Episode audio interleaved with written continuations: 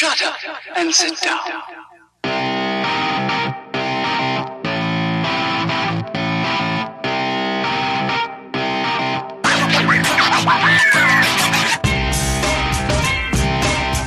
Elementar, meus caros ouvintes, está começando mais um podcast Elementar. Eu sou o Diego Ferreira e estou aqui com o Natiel Silveira. Boa noite. Diretamente do ClickCast, Cássio Nascimento. Fala, seus lidos, tudo na paz? E do Ninguém Aqui é Nerd, o X. Fala aí, X. Olá a todos, boa noite, bom dia e boa tarde. É, cadê a frase polêmica que você... Então tá bom. Pra mim, a forma d'água é só uma releitura de A Bela e a Fera. Ih, rapaz, ali. Oh, eu já vou Ousadia. complementar porque falando que eu não gostei muito da forma d'água, não. Falo É mesmo. isso aí, mais um que me apoia. Eu também, me decepcionei com esse filme, eu esperava um pouquinho mais. Você- vocês são muito felizes. Ó com, quem eu, Cara, com quem eu fui gravar esse podcast. uma baita, rolou uma baita de uma hype por causa desse filme. Eu falei, vou assistir o filme, né? Com aquela expectativa de ser explosões cerebrais a cada milésimo de segundo. E eu... o filme não é tudo isso aí, não. Exatamente. É, a expectativa elevada é sempre um problema. Eu fui assim também, esperando ver o melhor filme do mundo e é uma história legal ali, conto de fase e tal, lúdico, mas é só isso. E no programa de hoje vamos falar, vamos falar sobre o Oscar. Colocamos aqui nossos, nossos ternos de gala e vamos falar um pouco das principais categorias, do que, que a gente achou dos filmes que a gente viu. né? não vimos todos, porque seria impossível, tivemos tempo hábil para isso. E vamos fazer um bolãozinho aqui, o que, que a gente acha que vai ganhar. Vamos lá.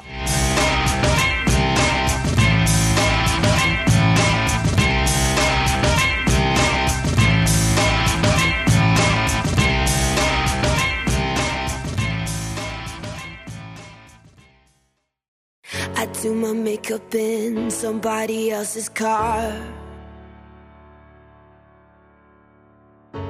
We order different drinks at the same bars. I know about what you did, and I wanna scream the truth. She thinks you love the beach, you're such a damn liar.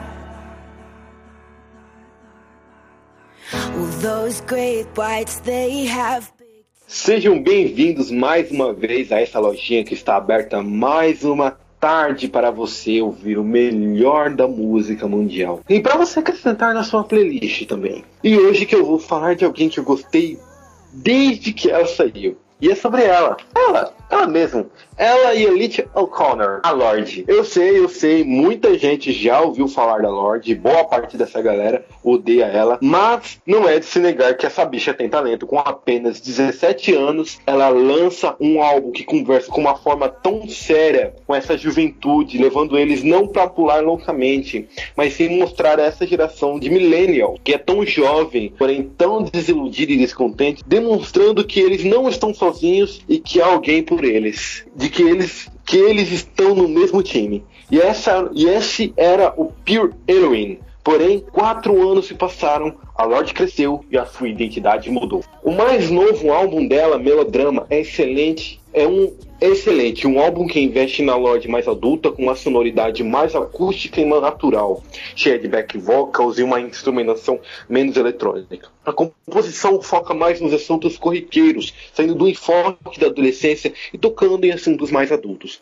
Foram quatro anos longe dos estúdios para poder voltar com o pé na porta recebendo as melhores críticas. O melodrama demonstra uma nova Lorde, uma nova fase, uma Lorde que está adulta. Um ponto muito interessante que tudo isso que eu falei, ele é demonstrado num post que a Lorde, que a Lorde fez no meio de 2017 é, no, é, no início de 2017, quando ela falou que quando ela completou 21 anos e fez um belo texto falando, cara, eu adoro a adolescência, porém eu tenho que entender que eu não sou mais isso, eu cresci. E tudo isso que ela falou durante, né, que ela falou é, nesse post do Instagram, ela demonstrou no Melodrama, que é um álbum, de, é um álbum excelente para quem gosta de pop, gosta do alternativo e quer dar uma chance a esta garota que soube que cresceu e está lidando com isso. E essa é ela, a Lorde, se inovando, voltando na ativa com um álbum mais do que sensacional. Melodrama é um álbum que vocês têm que colocar na playlist, ok? Essa é a, é a primeira dica barra crítica do tio Euler aqui neste programa. Diz aí o que vocês acharam e continue comigo continue no podcast Elementar. I light all the candles, got flowers for all my rooms. I care for myself the way I used to care about you. These days, we kiss and we keep busy. The waves come after midnight. I call from underwater. Why even try to get right when you've outgrown a lover? The whole world knows but you. It's time to let go of this endless summer afternoon.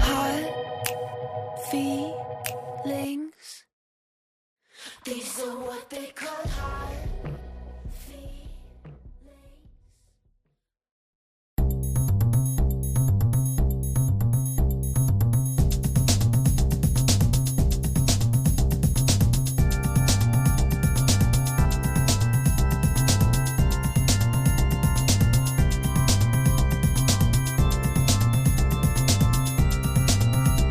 começando aqui o Blocking Off, onde a gente indica coisas legais para vocês consumirem. Vou começar aqui com os nossos convidados aqui. X, você tem alguma coisa aí pra indicar pra galera? Eu vou indicar um, um anime, um anime que tá aí na, na- na- no streaming vermelho, né, pra não dizer marcas aí que não estão patrocinando o programa. E é um anime que eu reassisti recentemente, é o Fullmetal Alchemist Brotherhood. Eu assisti na época que ele saiu e eu peguei, ele entrou aí nesse stream, eu peguei pra reassistir, foi muito bom porque eu não lembrava de quase nada, cara. Então, eu terminei essa semana, eu indico aí porque tem uma história muito boa, te faz refletir em várias coisas da vida e, e é isso, fica a minha indicação, a minha recomendação de Fullmetal Alchemist Brotherhood. E sim, quem, e quem viu o primeiro, esse vale muito a pena ver, porque é mais fiel ao mangá, ele tá mais certinho. Exato. É uma coisa linda. É uma coisa linda. Vale muito a pena ver. Eu ainda não vi porque eu ainda não me recuperei até hoje do me recuperei do choque do primeiro, assim. Nossa, traumatizou, velho. Traumatizou. Todo mundo sabe do, do que, que eu tô falando. Quem viu sabe.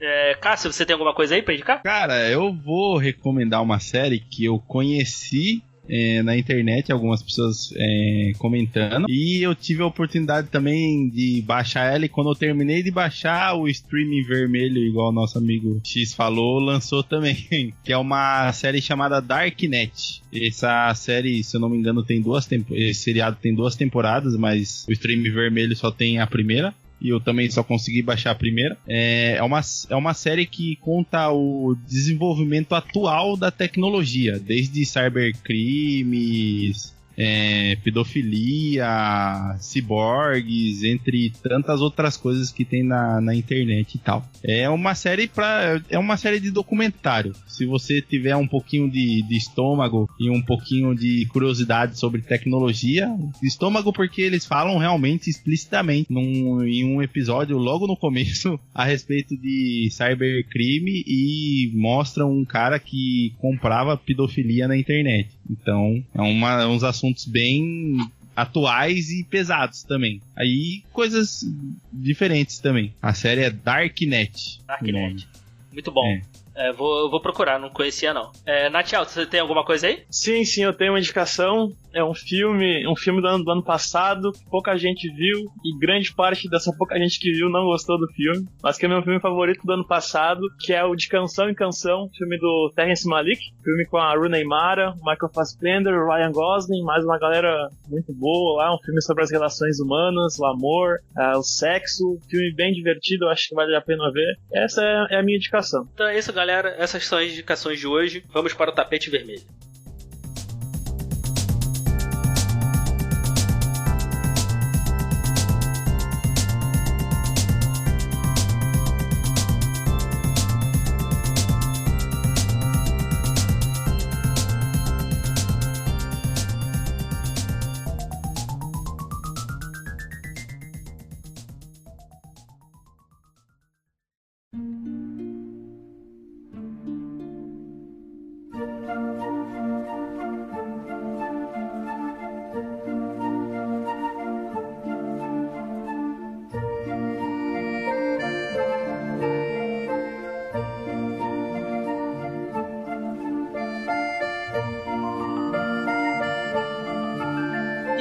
Começando aqui, já que o, o X já puxou a polêmica, Vamos. pra. A gente vai. A gente vai falar aqui, galera. A gente vai só comentar o- as principais categorias, que é melhor filme, melhor direção, melhor atriz e melhor ator, que são basicamente os mesmos filmes aí. Até porque também pro programa não ficar gigante, também a gente não viu tudo. E vamos, vamos começar aqui falando de melhor filme. Os indicados são Me Chame Pelo Seu Nome, O Destino de uma Nação, Dunkirk, Corra, Lady Bird, Trama Fantasma, The Post, A Guerra Secreta, A Forma d'Água e Três Anúncios para o Crime. Então vamos começar falando aqui da Forma d'Água, já que os meus amigos aqui muito tristes não gostaram. Fala, a gente vai ter que falar bem ou falar mal? Ah, a, gente vai, a gente vai falar o que a gente achou do filme. Ninguém tá pagando a gente pra falar bem, então a gente pode falar, vai falar do filme. Cara, eu achei uma, uma criação de universo assim encantadora, sabe? No início do filme ele já abre com a narração e no fundo no fundo do mar, assim, dentro da água e vai, vai entrando como se fosse uma carcaça do navio antigo, assim, aquela porta. Tu entra pela porta e vai entrando no cenário e ela tá, tá a mulher deitada na cama ali, os móveis todos velhos, assim, eu achei muito lindo, assim, a- a- no- logo no início do filme ele já te insere, assim, nesse contexto meio que mágico, assim, a narração, ele, o, o próprio narrador fala ali tal, na questão do conto de fadas, eu acho que ele consegue te inserir dentro desse universo mágico, sim. É, eu achei o filme muito bom tecnicamente, sabe? Eu acho que, que a direção tá boa, o, o universo, que nem você acabou de citar, é, realmente foi bem construído, o monstro é, é bonito, mas eu não vi nada de inovador de história, assim, que comovesse tanto a galera pra repercutir tão bem, igual eu vi na minha timeline do Facebook, por É, exemplo. o, o que aconteceu foi que o filme ele te insere, ele coloca você dentro do filme. Você se, é, se- pelo menos foi isso que eu senti nessa questão de do pessoal acho que ter gostado, acho que foi principalmente por causa disso, porque você é inserido no filme. Você acaba é, sentindo que a atriz principal sente, o que o, o, o monstro sente, o que o cara que é do mal sente o que todo mundo ali que, que tá envolvido na trama sente, de certa forma. Acho que isso daí foi o, a cereja do bolo no filme, vamos dizer assim. Outra coisa que eu acho que contribui muito pra isso também, do sucesso e tal, e da recepção do público, é que ele é um filme muito fácil, assim. A história é muito simples e ele é bem maniqueísta, né? É bem definido, assim, o que, que é o mal e o que, que é o bem, sabe? Quem, É, sim. Pra quem que tem que torcer, assim. Então acho, acho que isso é fácil da galera se identificar. É, só dando uma sinopse rápida aí, o filme se passa na, é na Guerra Fria, né? É, acho Pelo que é que anos, entendi, sim. anos 60, eu acho. Ali no início da corrida espacial, o, é encontrado uma. Os americanos acham uma forma de vida estranha na América do Sul e decidem Na estudar. Amazônia, né? Sempre. É na Amazônia? Eles citam a Amazônia? É, na, Ma- citam, Sim, sim. citam a Amazônia. Cita. Ah, olha aí. Ele, aí eles acham essa forma. Essa forma de vida esquisita, diferente. Eles querem estudar, né? Pra. achando que vai ter alguma, alguma vantagem na corrida espacial. Então a gente, a gente conhece a personagem mudinha que eu esqueci o nome. Putz. Ela, Elisa, Eu sou ruim Elisa, pra não também. Elisa. Fique em paz, cara. É nóis. Que é interpretada pela Sally Hawkins, que é, tá muito bem no filme, eu achei. Ela passa muita. Por, por ser muda, assim, ela tem que passar bem a expressão assim no rosto e tal. né? Uma, uma coisa até que esse filme assisti com a minha namorada, ela falou assim: essa atriz é muda? Eu falei, não sei não. Ela falou, se não é, lutou. Porque realmente ali a interpretação dela tava muito forte, cara. Tinha hora que parecia que ela ia falar e falava nada. A interpretação dela foi muito boa nesse filme mesmo. E, e ela vai se relacionando com a, com, a, com a criatura. E o Michael Shannon, sempre Michael Shannon, né? Sempre mandando muito bem. Desde Canguru É, Jack. Pô, não lembro dele. não lembro dele do Canguru Jack. É, fez Canguru Jack, cara. Todo mundo tem seu, tem o seu esqueleto no armário. Do, do Michael Shannon é o Canguru Jack, mano. É, fez- ele, era um, ele era um dos bandidos que perseguiu lá o gordinho e o, e o branquinho lá. Pode procurar Não, depois. é, o, o, o elenco do filme tá, acho que tá tudo bem acertado, assim. Michael Stuback também, que faz lá o, o, o médico cientista que tá, tem aquele intuito de preservar a criatura para estudar ela, porque a gente vê que os militares têm, têm uma postura mais agressiva e tal, de e até às vezes de fato para estudar a criatura lá e dessecar e tal, ele quer preservar a vida e estudar. Ele tá muito bem no filme, né? Um cara que tem ali uma, uma dupla uma duplação dentro da trama e tal. É, é ótimo. O o- a, pessoa que cuida da, da Elisa também tá muito bem, eu gostei. A amiga dela também é, Ah, consegue o dar uma. Spencer, né? A Jesus no, acabando. Pois é, Otávio Spencer, ela não, ela não muda muito assim nos filmes dela, ela é sempre o mesmo personagem. É, É sempre, sempre uma dona procurando. de casa, coitada. E, e vamos lá, por que, que vocês não gostaram do filme? Foi por causa do hype? Eu, eu gostei do filme, eu só esperava mais por causa do hype. Eu estava com expectativa lá em cima, achando que ia ver o melhor filme do, do mundo. Ah, ganhou, acho que ele ganhou o prêmio de, de Veneza, se não me engano. Veneza ou Cannes, não lembro agora, um dos dois. Engano foi Veneza. E aí, tipo, tava toda essa, essa expectativa, assim, é um filme bonito, só, extremamente lúdico. Mas é, é isso, assim, sabe? É uma história de amor bonita, mas não sei se era pra tanto. É, vocês acham que não era pra estar aí no melhor filme ou não? Eu acho que a indicação é válida, né? Até porque tem outros filmes que foram indicados que, que eu acho que não mereciam estar. Então a história, a história é bonita e a indicação pra, pra essa categoria eu acho, acho válida. É, eu também acho, na minha opinião, a indicação para a categoria é bem válida. Principalmente porque ele tem essa, essa parte que você na trama e no contexto geral tá tudo bem equilibrado. Questão de fotografia, questão de som, questão de efeito especial, questão de tudo ali, entendeu? Então tinha realmente tinha que estar como eu acho como indicado a melhor filme, mas uma coisa que me decepcionou foi porque ele, pra mim, é apenas um filme a mais, entendeu? Foi um filme que eu assisti a mais. Tipo, não é um filme. Não é um filme que se alguém. Ah, Cassião, você gostou? Ah, filme. Não é um filme que, tipo, eu vou lembrar daqui a dois meses. Ah, eu vou lembrar sim, hein? O filme tem uma, uma cena ali específica. Eu, eu vi no cinema, talvez isso, isso colabore mais, assim, que ela é encantadora, assim. Ela não, não é spoiler, é a cena, a cena do pôster ali, da Elissa abraçada com o monstro dentro d'água, que é, é muito lindo, assim, é um espetáculo mesmo o episódio ali. É muito bonito e lembra muito. Na realidade, o, a Forma d'Água, toda hora eu fiquei vendo o filme, eu, eu lembrei de Splash. Não sei se vocês lembram, vocês conhecem esse filme? A sereia Da vida. sereia? É. Ah, sim. Ah, sessão da tarde isso aí, pô. Eu falei, pô, ah, eu falei, ah, o Splash, é o Splash mais sombrio.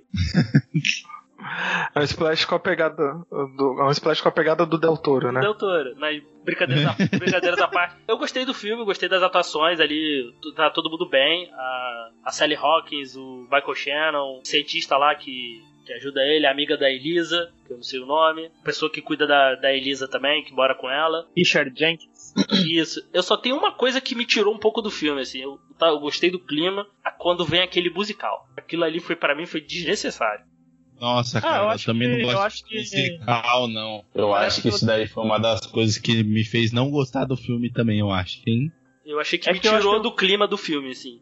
Mas esse lance musical é um elemento clássico, assim, do cinema, né? Essa parte do musical, geralmente, quando a gente vê em cinema, sei lá, tu vê... Claro, Cantando na Chuva é todo musical, mas a parte do Singing in the Rain lá, ou quando tu vai ver o, o Ferris Bueller, 500 Dias com Ela, o cara tá na rua também cantando com a banda marcial, é, é pra demonstrar a felicidade extrema do personagem, sabe? Tu vê que a, a personagem da Sally Hawkins, ela tava, sei lá, ela tava ali meio apática, vivendo aquele mundinho dela, indo lá trabalhar, voltava pra casa, se divertia com um amigo, mas ela não... Me parecia que era uma pessoa incompleta até ela conhecer o monstro, sabe? Eu acho que aquilo ali, mostrar o musical e ela dançando e tal, se colocando no lugar de uma estrela, o monstro dançando com ela, acho que é, é pra isso, sim. Mostrar a felicidade extrema dela. É, eu, eu, eu entendo, eu entendo o seu ponto, mas sei lá, pra mim esse foi o ponto mais fraco do filme, assim, na minha opinião. É que Ele, destoa, né? Ele Ele destoa de- bastante. destoa do filme, sabe? Acho que não cabe naquele momento, assim, tipo, a- né? o propósito, o propósito é como você falou, combina. Mas pra vibe que tava vindo o filme, ainda mais naquele momento, acho que não, não era necessário, né? Poder- o diretor podia se utilizar de outros recursos pra demonstrar isso. É, eu também não gostei disso não. Mas é assim, diferente dos meus amigos aí que são tristes, eu, eu gostei bastante do filme, assim. Eu, eu, eu vejo pouco filmes do, do Del Toro, assim. Eu, aquela criatura me lembrou muito o Abe do, do Hellboy, não sei se vocês também não, não. Lembrou, realmente. Sim, sim. É, isso, isso é uma assim. viagem, né? Quando saiu as primeiras imagens do filme, tinha uma um pessoal especulando que era a origem do, da Oi? criatura lá do. Aham. Ah, então. Mas é, é um filme legal, eu gostei. Achei, achei, não sei se para três indicações, eu não sei quais outras, então, mas acho que para melhor filme e melhor direção, pra mim tá válidas. Eu acho justo também as indicações, principalmente, principalmente na direção de arte ali. Nossa, é maravilhoso todos os cenários, a ambientação, as cores, do, todo o ambiente, assim, uma coisa meio triste, opressiva, sei lá. Mas é, ele é muito imersivo, assim, fantástico.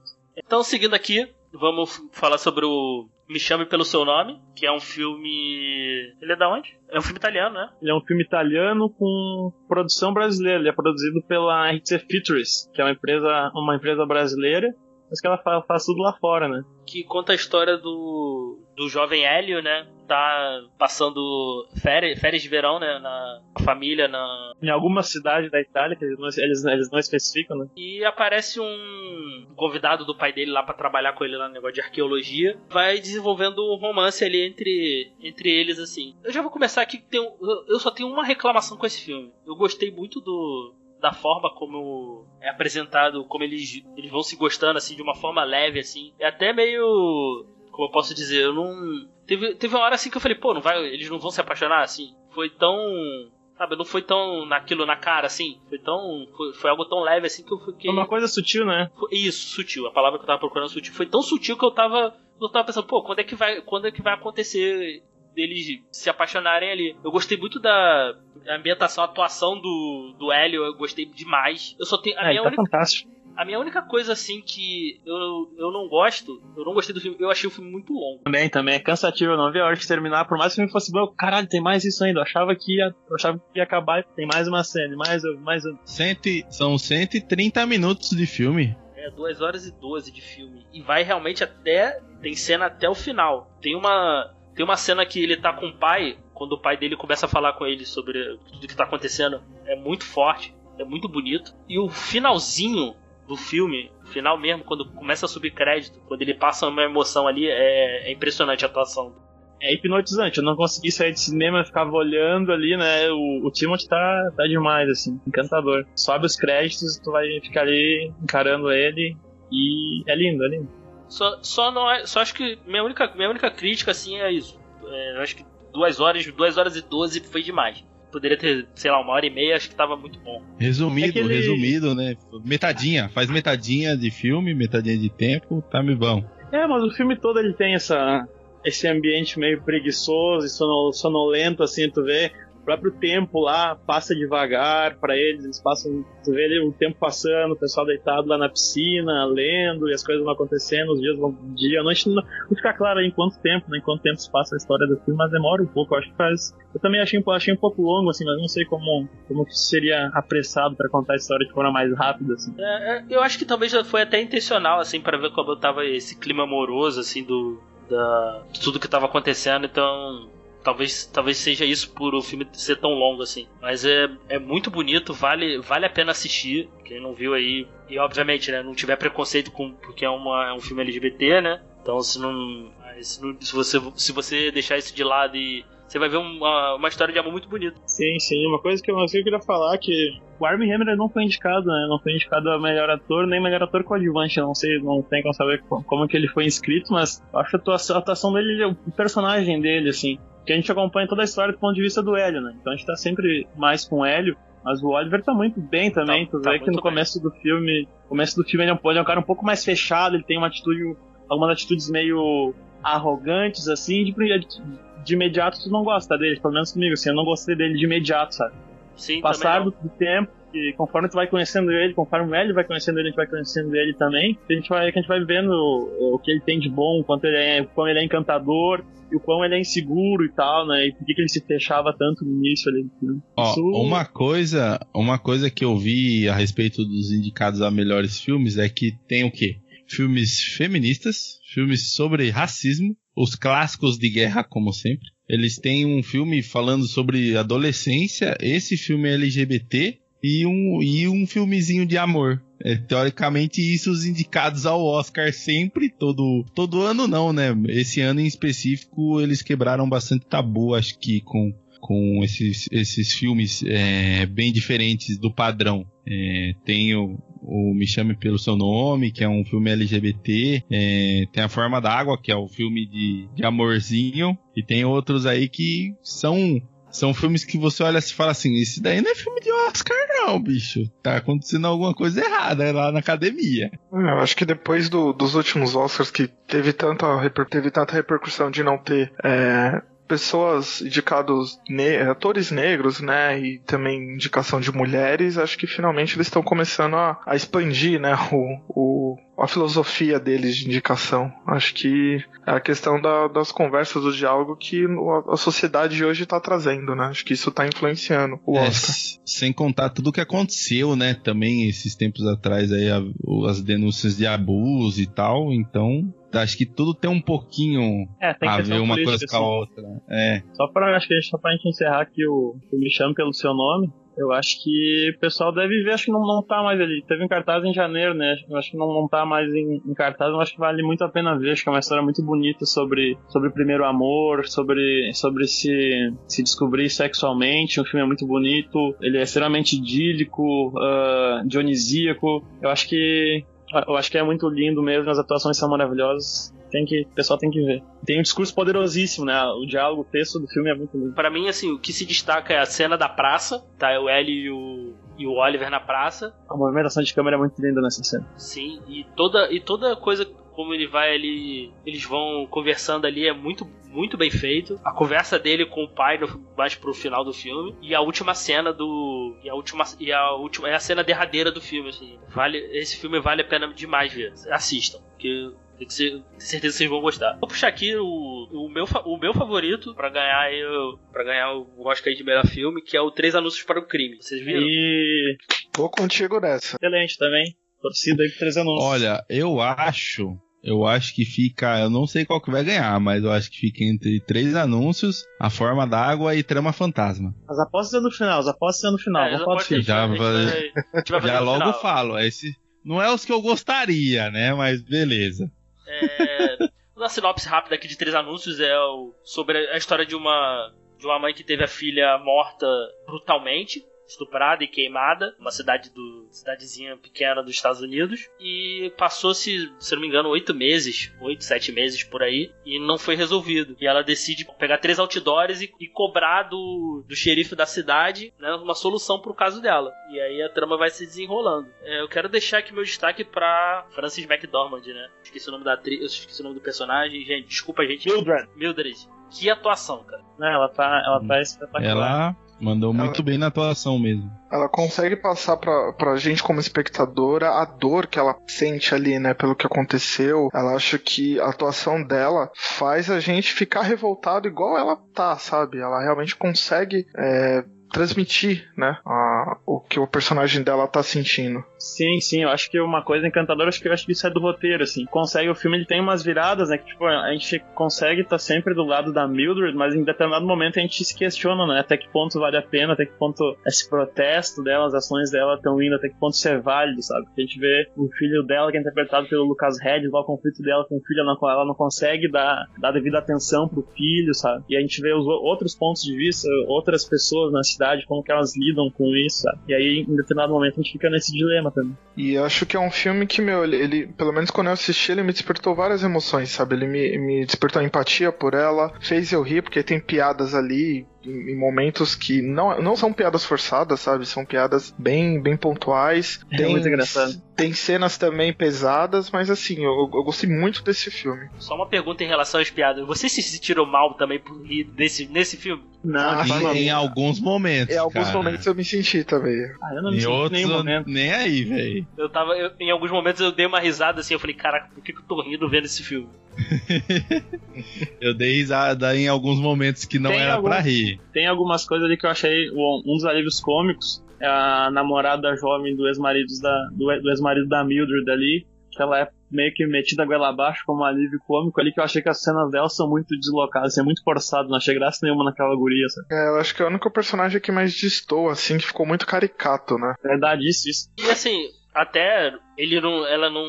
O filme, até por ser um filme relativamente curto, ele não, não dá muito destaque para pros outros, assim, pros outros núcleos, mas. Acho que em certos momentos, assim, o, por exemplo, o Woody Harrelson dá aquela. ele brilha um pouco. Aí eu depois muda pro Sam Rockwell, que eu gostei muito da atuação dele nesse filme. Aquele policial idiota. Mandou muito bem O na Dixon atuação. Sam Rockwell, o Sam Rockwell, ele é o Dixon, né? Acho que é o personagem mais favorecido, assim, pelo roteiro, sabe? Que tem o arco, assim, ele, Ele tem um arco toda de uma evolução sensacional, velho. A É. evolução dele dentro do filme é muito boa. É bem favorecido pelo texto dele, assim, pelo roteiro. É, eu só queria um pouquinho mais, assim, da relação do com o filho, assim. Ver o desdobramento daquilo ali. Eu senti um pouquinho de falta disso, acho. Mas, mas assim, foi a decisão dele. Perto, é, perto no, do final, né, do filme, tem uma, uma cena que mostra ali um pouco do carinho dela. Pelo, Mas tu vê que é pelo um carinho filho. que. Eu acho que ela. A gente vê que a personagem dela também. Ela é uma pessoa quebrada, né? E É. aí ela não consegue dar, dar ali atenção pro filho dela. E o jeito dela que ela consegue demonstrar carinho é, é jogando cereal no cabelo do guri, sabe? Olha o spoiler aí, pô. Essa, cena eu ri, velho. E o que eu achei até legal, isso que você acabou de comentar, de ela ser uma personagem quebrada, o filme, te, as- só pela sinopse você já entende o, o trauma que ela passou. Mas tem cenas no filme que te explica exatamente como que foi no dia, e você consegue entender ainda mais por que que ela fica sentida, sim, sim, né? É pesado, é pesado isso aí. Muito Sim. pesado, e achei bem legal a forma que eles, que eles demonstraram isso e encaixou. Eu não conhecia essa atriz, nunca tinha visto, pelo menos assim, eu não me lembro de ver nada com ela. Ela fez o Fargo, acho que ela ganhou, ganhou Oscar até pelo filme do Fargo lá dos irmãos Coen. Ah, eu não vi falar. tem o, tem o filme Rise Kindle do Wes Anderson também. Hum, É, vou, vou procurar, cara. Eu gostei muito da atuação dela. Vou procurar o que, que ela. que que ela fez aí, porque fiquei interessado em ver outras coisas dela aí. Gostei muito da atuação dela. Ela já fez Transformers, cara. Sério? Cara, não lembro. Sério. É. Transformers 3. Pô, Ah, Peter, mundo- o, o- ah, boleto, né? Boleto, todo mundo tem que pagar. Boleto, boleto tem que pagar. Peter, o, o Peter Dinklage tá no filme também, o personagem dele achei ótimo, ótimo, assim, ele é muito bom, sabe? Ele é muito carismático. Acho que poderia aparecer também. mais dele também, né? Acho que Isso. ele apareceu pouco no filme. Ah, ah, mas os momentos que ele apareceu foram momentos chaves, eu acho. Sim, sim, verdade. Como o Rudy Harrison também apareceu pouco também no filme, mas eu, mas ali todo, todos os momentos ali que ele apareceu foi importante pro Depois mesmo, né? O que ele faz no filme impacta todo. impacto. é, todo mundo sente um pouco ali ah, o, que ele, o que ele faz e tal. Principalmente o personagem do Dixon tem, ganha muita coisa com o personagem do Woody Harrison, né, que cresce muito por causa dele. E tem aí, né, o final aí que a galera não gostou, né? Cássio, Cássio acho que não gostou, né? Ah, meu, não gosto desses filmes que não acaba, falo mesmo. Dei spoiler, desculpa, mas não acaba, velho. Ah, eu gostei do filme. Eu acho que o filme não é. Ele tem, ele tem a sua história ali, mas é muito sobre os personagens, assim, sabe? O filme é totalmente em cima dos personagens. O forte do filme é isso. E acho que o final ali inconclusivo. Ele é mais ou menos conclusivo. Ele não, não encerra ali, mas ele dá. Ele tá meio que Uma abrindo ideia, uma, uma né? porta, né? Do que, que pode, que, que pode vir a acontecer ali. C- certeza que vai vir três anúncios para um crime, parte 2. só pra estragar o filme, só pra estragar. Outra coisa legal de falar aqui é da direção, né? Direção, diretor desse filme, Martin McDonagh, ele não, tá, não foi indicado melhor diretor, o recebeu várias indicações e ele não foi na, na direção. Uma direção bem discreta, né? A gente não vê, a câmera dele é muito parada, assim, a gente não vê muito movimento, é bem discreta, né? Ele trabalha muito, muito pros atores e pra própria história. É, agora, agora me vem uma questão aqui, eu sou meio noob em relação a isso, até. Por, assim, agora, por que é um, um filme que tá indicado a melhor filme não tá indicado a melhor direção? Exatamente por isso, porque tu não vê ali. Porque, claro, o diretor ele é o cara que coloca tudo em ordem no set e, e faz ali a visão dele na maior parte das vezes, sabe? Mas tu não tá vendo tanto do diretor nesse filme, assim, digamos, sei lá, deixa eu ver um filme que tem uma direção muito forte esse ano, assim, do Dunkirk. Dunkirk tu vê muita coisa do Nolan ali, de movimento de câmera, de, de ângulo, enquadramento e tal. Vixe, Depois- tem muita coisa de câmera. A forma que ele usou pra contar a história também no, É. no Dunkirk, por exemplo. E aí, nesse filme, não, ali é bem o que, o que você acabou de falar. É bem simples, né? Até, até mesmo o Trama Fantasma, não sei quem assistiu, até o Trama Fantasma, que é um filme bem é, tranquilo, eu achei em certos momentos, a movimentação de câmera dele é muito maior do que três anúncios Ah, de, sim, sim, para um sim. crime, sem dúvida alguma. Você vê que o filme em si é trabalhar, é, o- o- colocando em parâmetros, né? É, o Três Anúncios para um Crime, é, o filme ele flui para os atores e para a trama. Os outros, principalmente a, trama fantasma, ele, o filme corre graças à parte de movimentação de câmera, um pouquinho de fotografia, um pouquinho de atuação. É um conjunto. O Três Anúncios, ele tá pelo que ele é. eu achei. Sem querer Entendeu? dar. É pelo, pelo que ele realmente traz de mensagem com o filme e de realmente a repercussão que o filme teve, entendeu? Sim. Tem uma cena que me encantou no 311, que acho que até é minha cena favorita aí dos filmes do Oscar, hein?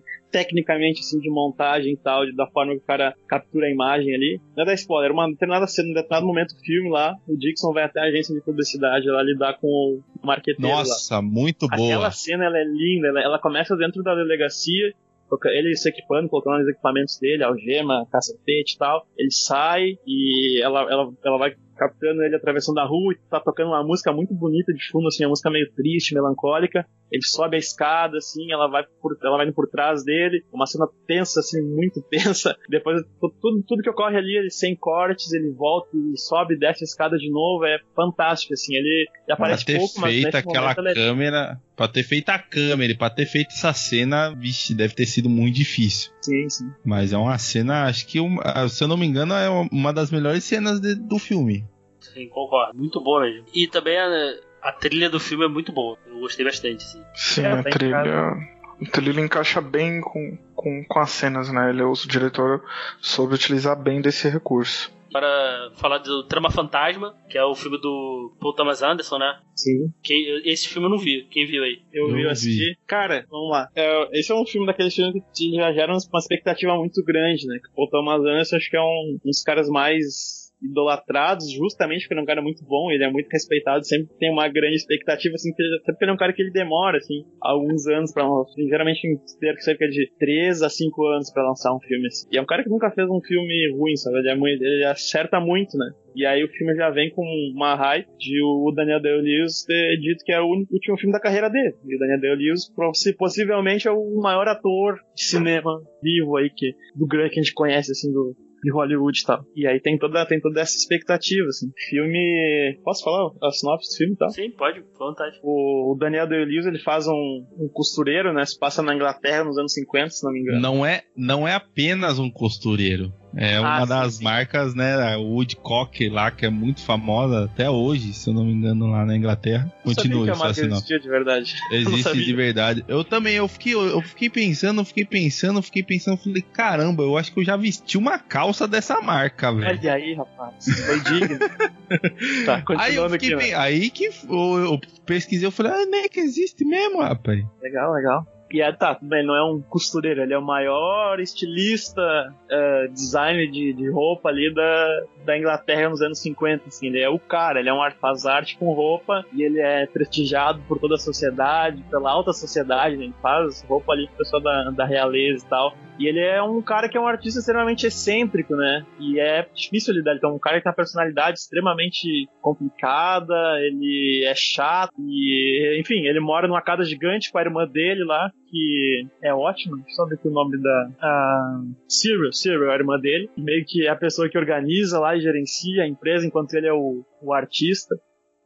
E no primeira cena do filme, sem dar muito spoiler, assim, mostra ele com uma. Ele e a irmã na mesa tomando café e uma moça que dá a entender que tinha sido um, um romance dele, uma fera ou uma namorada que ele, que ele tinha ali. Ele já entende que ele é uma pessoa que tem esses relacionamentos rápidos que logo ele meio que enjoa da pessoa e, e já descarta, né? E aí a história do filme ela tem o. Start dela quando ele tá no café lá e ele se encanta por uma, uma garçonete lá do café. E ele acaba levando ela pra morar com ele, os dois, ele acaba sendo a musa dele, aprendiz, ao mesmo tempo o interesse amoroso, né? É isso, assim, a sinopse básica, sem falar muito sobre, sobre, o que- sobre o que acontece no filme. Tá, e o que que chamou mais a atenção de vocês aí nesse filme? Tecnicamente ele é um filme muito primoroso, assim, sabe? O Anderson, ele tem um domínio de mise-en-scène, de onde colocar, enquadramento de câmera, assim, os movimentos que ele faz, é, é incrível, assim. Toda a questão de design de produção também, de recriar os anos 50, as roupas, a- o figurino é fantástico desse filme, é fantástico. O figurino é, acho que é uma peça fundamental, assim, de construção daquele universo. Além disso, acho que a atuação, né? As atuações são todas, todas muito boas, assim. O Daniel Day-Lewis, ele faz, ou ele cria o personagem, assim, nos mínimos maneirismos, assim, tudo, tudo, assim, o jeito que ele se mexe, o jeito que ele fala, que ele limpa o sapato, é um cara espetacular, assim, a atuação dele não tem nem o que falar. Pra mim, o que mais chamou a atenção no, nesse filme específico é como, é, em questões de minutos, a trama tá muito em cima, tipo, tá num pico muito alto de, de, de problema, ou de expectativa e do nada ela tá lá embaixo já. Já perdeu a expectativa. É um filme de, pra mim, né? Não sei na opinião dos outros. Mas é um filme de muito altos e baixos e muitas emoções ao mesmo tempo e expectativas ao mesmo. É um filme muito rápido para mim. Um filme... é... é... um filme arrastado, mas que tem aqueles picos altos e baixos e tem muita coisa que é, acaba dando movimento ao filme. Além, lógico, de toda a parte de, de filmagem, a parte de câmera que eu já falei aí também, né, bem trabalhado em si. E para mim acho que é, é, basicamente isso, é o que mais me chamou a atenção no filme, é como ele tem tantos picos, igual é realmente a vida às vezes de um estilista. Ele, pelo menos foi isso que eu senti, que traz um pouquinho do que o cara sente e do que o cara vive também pro filme. Sem contar que a atuação do Daniel foi sensacional. Sem, sem nada surpreendente, mas top muito, muito top. É, uma, uma, uma, outra coisa que me chamou a atenção assim é como o filme, a história, por mais que ela seja arrastado, eu achei cansativo ver esse filme assim, porque ele nunca entrega realmente. Ele nunca entrega, ele tá sempre ali na beira do abismo pronto para cair, mas nunca cai, sabe? E, mas ele consegue te engajar assim, tu tá sempre esperando assim, agora acho que agora vai, vai acontecer, hein? E não acontece, mas enfim, ele consegue te manter engajado e ele tem, ele tem alguns momentos de tensão, gente no final, mais no final do filme ali, tem quase nas últimas cenas ali. Tem uma cena tensa, assim, dos dois uh, fazendo uma refeição, conversando na mesa, que é, é de, de arrepiar, assim. A cena é muito tensa, assim, tu fica ali que tu acha, agora vai, agora vai, não vai, infelizmente, sabe? Mas é por criar esse momento de tensão, vários momentos de tensão, assim, durante o filme inteiro. Não sei, cara, acho que é, acho que é válido ainda, assim, por mais cansativo que seja pra me contar. Qual gênero tu diria que é esse filme, que assistiu aí? Cara, qual gênero? Ó, oh, se tem fantasma no nome é terror, cara. É, Ó, oh, pequeno spoiler, pequeno spoiler aqui, mas não, tem fantasma no filme também. Tem fantasma. Vixe. Eu não sei, me pareceu um filme de, de. No final, cara, é difícil. É, pode ser um romance, mas eu achei ele muito tenso para ser um romance. É quase um thriller, um thriller romântico, eu não sei dizer. Ele pega muito no suspense várias vezes, assim.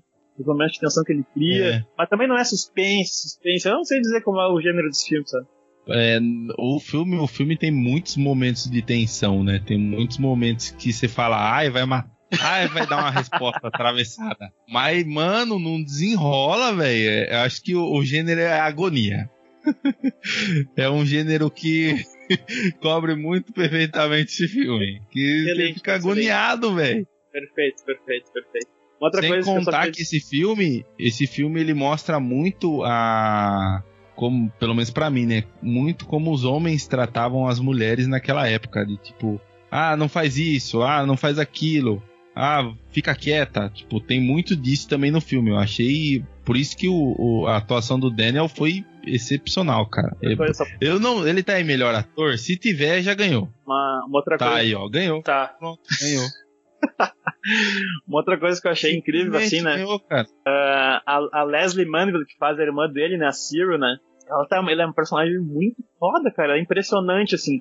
E tu vê que ele é um cara difícil, ele tem essa postura de ser meio autoritário, de ser arrogante, né? Só que a irmã não, ele não consegue ser assim com a irmã dele, porque a irmã dele se impõe, né? Tem até um momento que eles estão numa refeição na mesa, assim. É. E ele meio que vai dar um. Meio que. Sei lá, parece que ele vai ser um pouco hostil com a irmã dele na hora, assim. Ela corta ele na hora, né? Ela meio que fala para ele assim: ah, eu, eu, eu, nem, tipo, nem tenta, sabe? Eu tenho uma. eu, eu te conheço, eu sei as palavras certas para te quebrar com poucas palavras. Então, nem, ela bota ele no lugar dele, assim. Que ela é muito eu, forte. Assim. É. Ela é um personagem muito forte, por mais que seja um personagem coadjuvante. Oscar para ela também, falei. Tá indicada, tá indicada a melhor atriz é um, é um personagem muito é, forte. Leslie Manville, né? Tá, tá indicada também. Eu achei estranho ali a, a menina ali alemã que faz a. Qual é o nome dela mesmo? A menina que é o par romântico ali no filme. É, Vicky dela... Cresps. Sim, sim, eu achei que ela. Eu vi, ah, o nome da vi. personagem eu não lembro. Né, não lembro também. Ela não tá indicada, né? Eu achei que eu achei ela, Eu vi muita gente falando mal da atuação dela, que ela tá muito abaixo, cara. Ela tá contrastando com dois atores espetaculares ali, né? Praticamente o filme inteiro é a relação desse trio ali.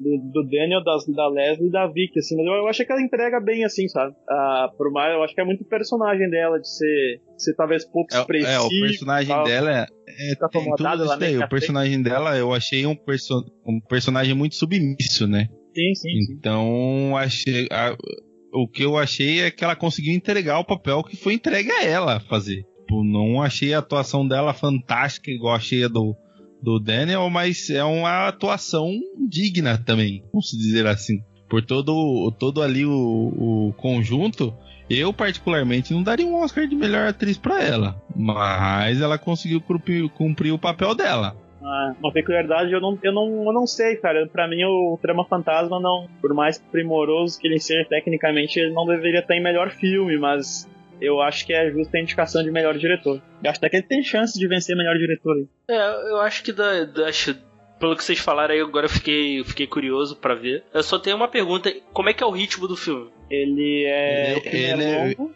ele é lento, mas ele, tem, ele consegue te manter engajado. Né? É. Ele tem muitos altos e baixos, por mais que ele seja arrastado, bem arrastado inclusive, ele te prende no filme também. Você quer saber quando que o, o cara principal vai tomar um soco na cara e é isso aí mesmo, perfeito, cara, perfeito. Resumir, resumir legal, né? Resumir legal o filme. Eu gostei, sim, sim. Eu, eu, gostei. Eu vou, vocês, vocês me venderam esse filme, eu vou, eu vou assistir. Também não vá com expectativa, é um filme arrastado, mas tem vários altos e baixos. Mas eu vou. É, eu vou. É, esse, esse ano eu, eu botei que eu, pelo menos os principais assim, do Oscar eu vou ver. Eu só não vi realmente para gravar porque realmente não deu tempo. Mas esse aí vocês, pô, eu fiquei, eu fiquei curioso agora para ver, de verdade. Pra então, mim é um filme que tem forte chance de ganhar, cara. Por mais que ele não tenha nada assim estrondoroso, tal. Uau, que filme sensacional. Mas eu acho que o Oscar sempre me decepciona, então eu tô indo nessas opções. então, continuando aqui, vamos agora falar um pouquinho do The Post, a Guerra Secreta. O Spielberg. Só. Spielberg. Ah, é dirigido pelo. Ah, olha aí. Dirigido pelo Steven Spielberg, né? Com Tom Hanks e Meryl Streep. É engraçado, né, cara? Meryl Streep faz filme e concorre ao Oscar. É, acho que é impressionante isso. Já Não, mas a Oscar, atuação né? dela nesse filme eu achei muito boa. É, é, é dessa vez não é, é É, não é um, uma das melhores atuações, mas é uma atuação muito boa dela. Manda, manda a sinopse aí. Bom, é, esse filme ele conta, ele se passa durante a Guerra do Vietnã e a gente acompanha aí a personagem da Mary Streep, que eu não me lembro o nome para variar.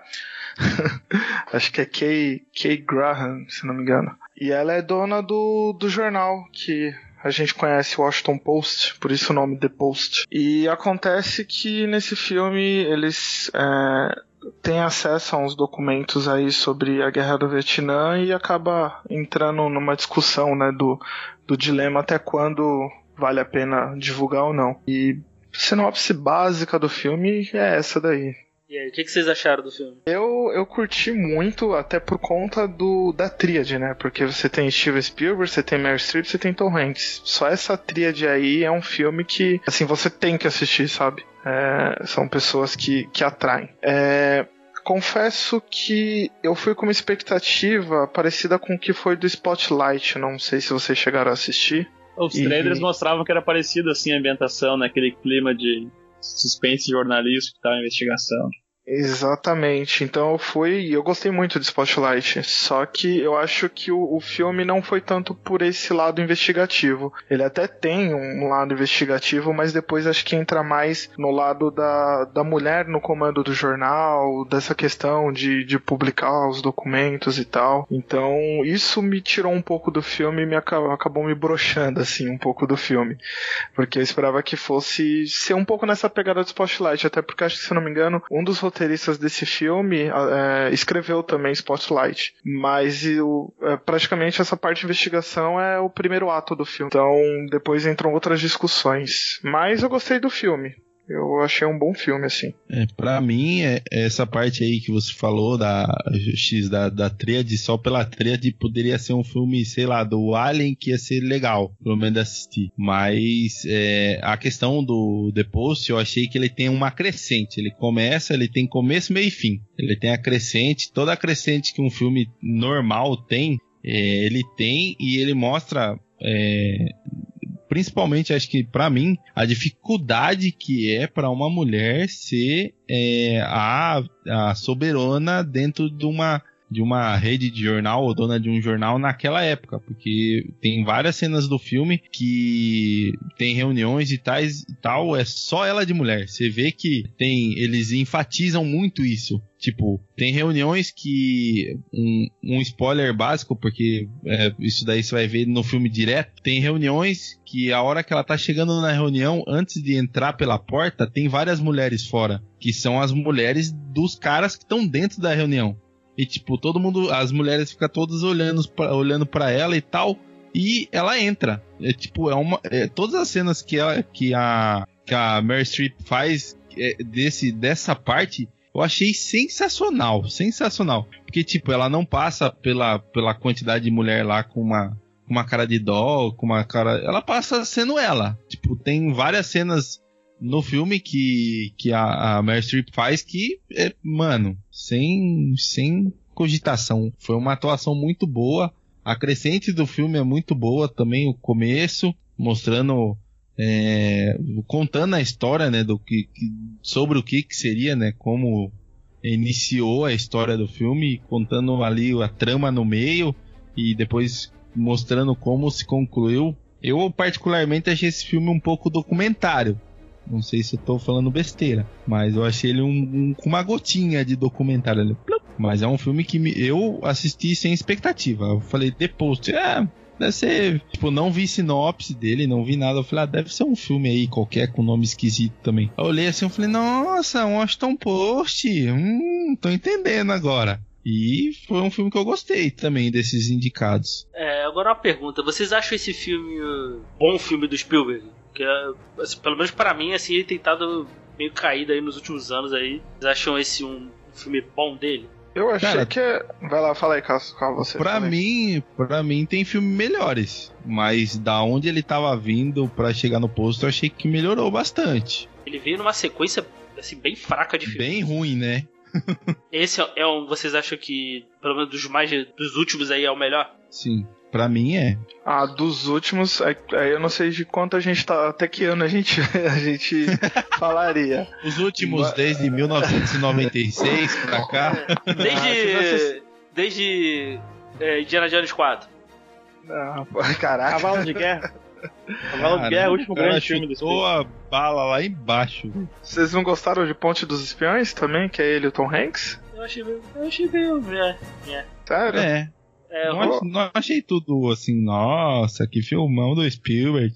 Acho que aí ele vê nessa sequência aí, eu achei bem caída, assim. Como até o, o Natiel falou aí, eu, eu, eu, gosto dele, dele fazendo um filme mais mágico, assim. Mais, fantasia, queria, né? Cheio de efeito especial, né? Eu queria que ele voltasse a fazer Aquelas esses filmes coisas... assim. Mas esse ano vamos ter, hein? Jogador número 1 um aí. É dirigido por ele. Com medo desse filme, cara. É, acho que você. No, lá no meu podcast, do, um dos participantes definiu esse filme de jogador número 1. Um. Ele provavelmente vai ser o Detona Ralph, só que de pessoas, sabe? Mas seguindo aí. É, então, X, o que, que tu achou aí do.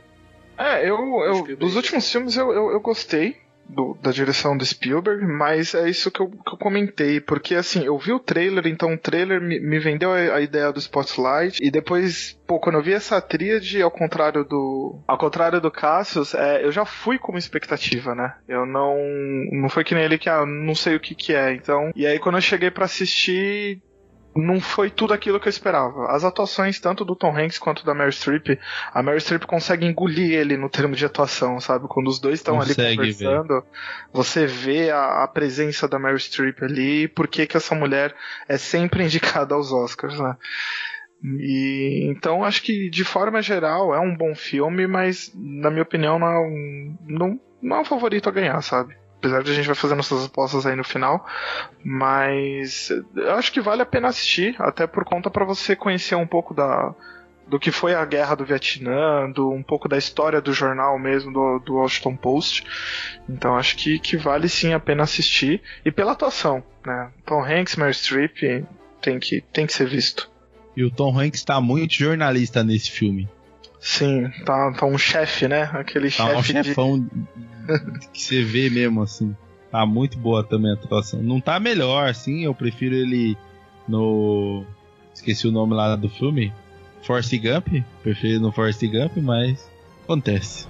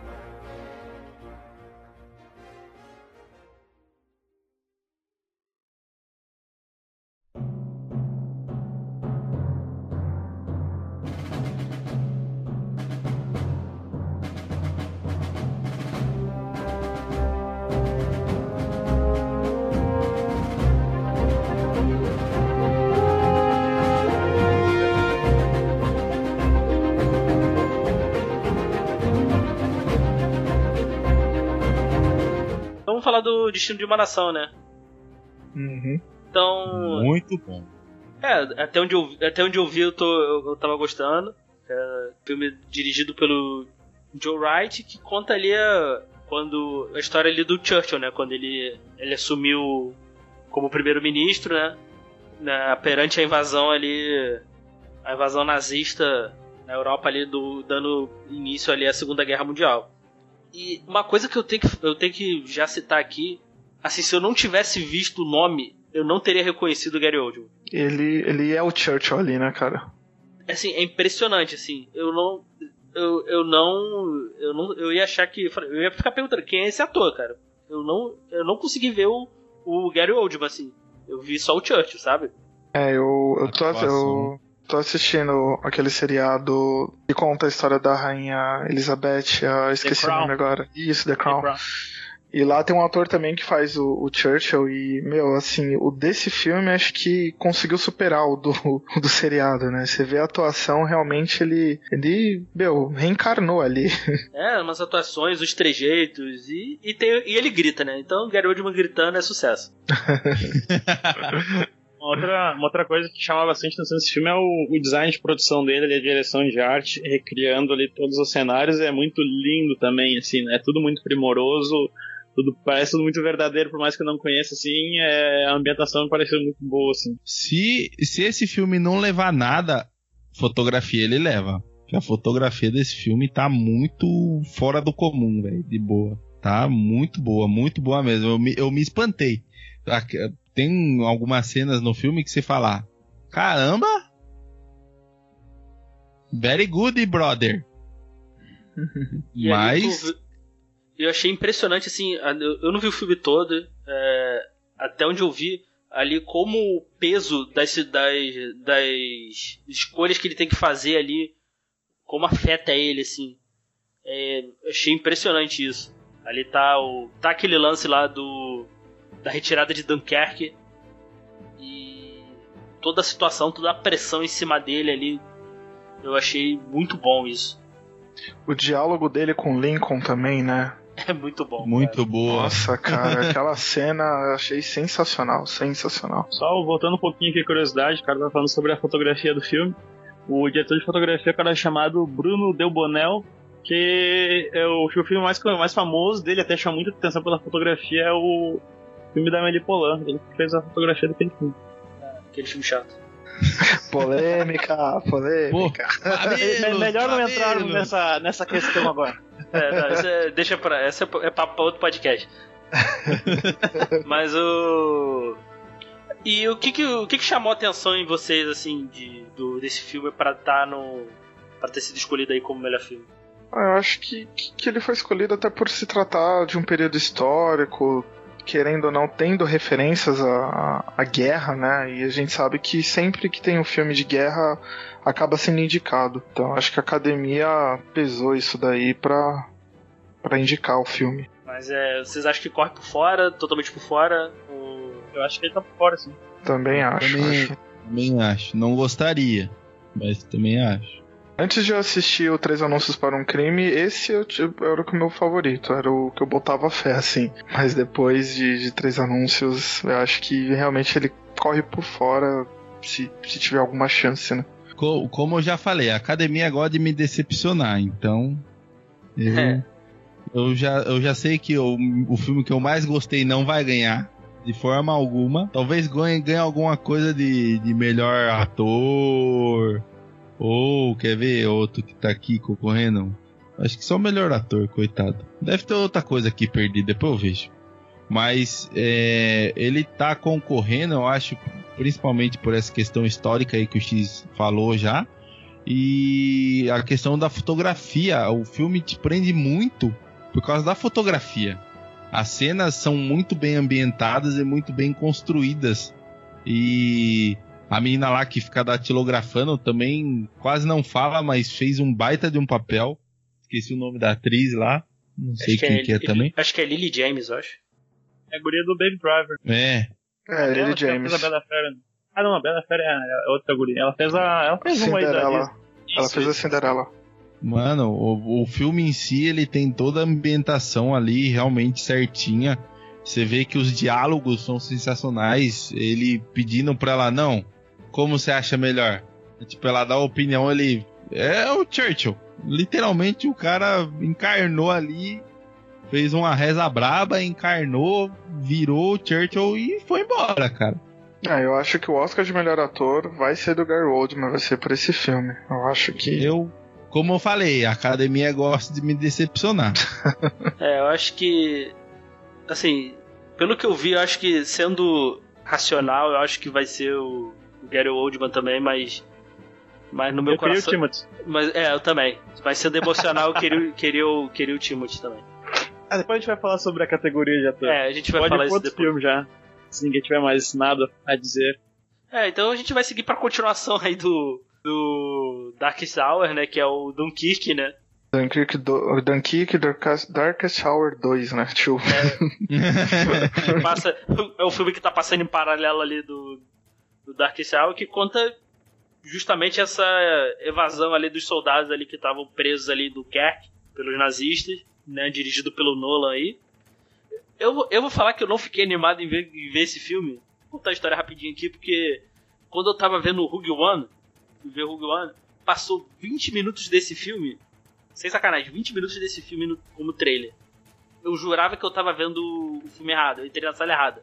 E umas partes assim, sem trilha, eu achei, eu achei meio. Não me animou a ver, não, vou ser sincero, assim. Pô, achei um filme muito. Muito. E eu fiquei meio, eu fiquei meio bolado. Assim. Acho que foi pela situação assim que eu tava querendo ver o Rogue One. Pô, 20 minutos desse, desse negócio aí me incomodou um pouco. É, 20 minutos é tempo demais, cara. Sem sacanagem, foi uns 20 minutos assim. Eu jurava que eu tava. Eu falei, caraca, eu entrei, no- eu entrei na sala errada do cinema. Quase que você assistiu metade do filme. É, é tipo. Aí eu falei, ah. aí eu.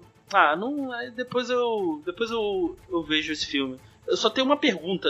É o Hans Zimmer que faz a trilha desse filme? Sim, sim. Ele, tá, de- ele tá deitado no órgão ainda? Pô, não, não senti, não. Não, não lembro de. Do, do, de órgão na, na trilha, assim. Não, não é aquela trilha só com uma nota igual. Igual, por exemplo, do. No Interestelar, não, que ele tá deitado no piano. Agora eu Ah, entendi cara, eu acho que tem, sim, sim, sim. Sim. Tem, tem um som que tá sempre. Lembra o Cavaleiro das órgão. Trevas que tem lá uns unidos. Ele tá deitado no órgão, cara. Ele tá deitado no órgão. Principalmente em algumas cenas das batalhas lá. Caraca. Tem cara. as poucas que tem.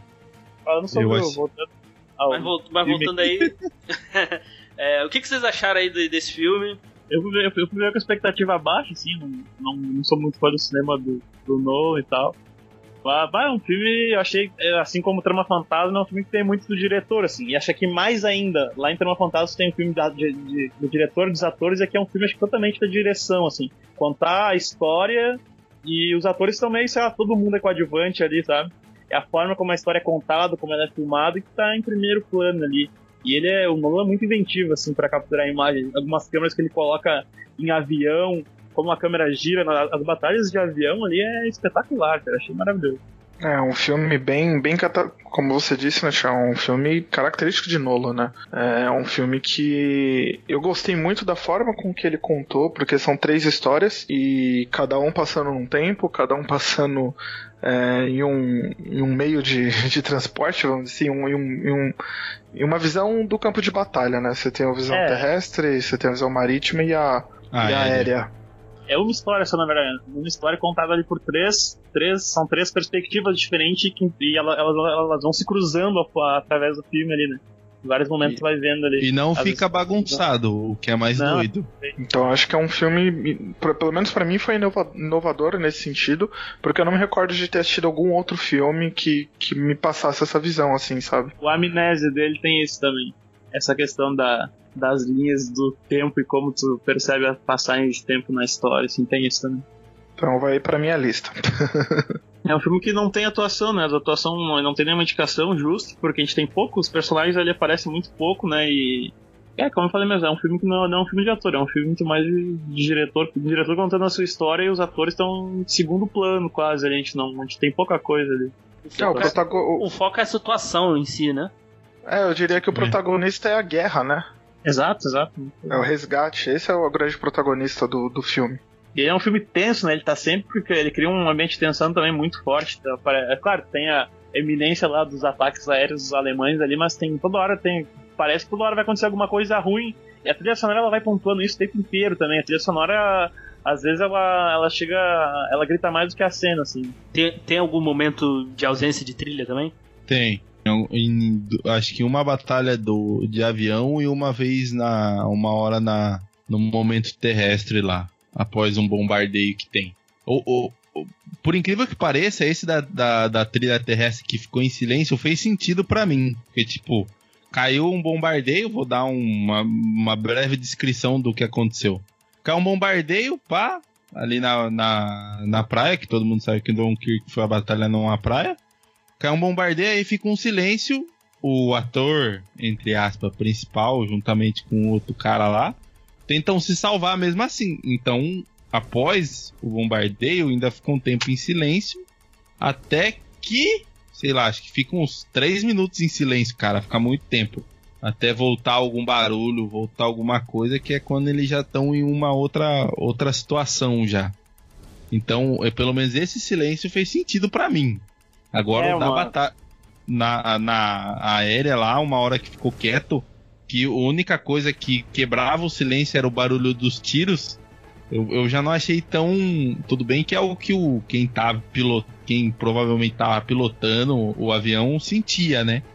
Que era o silêncio e os únicos barulhos que ele escutava era do tiro dele e do tiro de inimigo, nada mais. Mas eu não achei tão assim que é, fez sentido com a história em si. Ao contrário desse outro silêncio do bombardeio, que foi um silêncio bem maior. Ainda falando sobre o som do filme, né? Ele tem ali um. Não sei se é, é o design de som que cria ali os barulhos de tiro e gente gritando, correndo ali. É o design de som, se não me engano. mensagem. Mixagem, tá. Ah, cara, ele tem, é, claro, retrata muito do, o horror da guerra ali, como é visceral e como é cruel e terrificante, né? Mas tem algumas cenas ali de, de, de estar um navio, não, na, estão afundando um navio, né? E aí não tem, a gente tem, não tem a trilha sonora até para um pouco assim.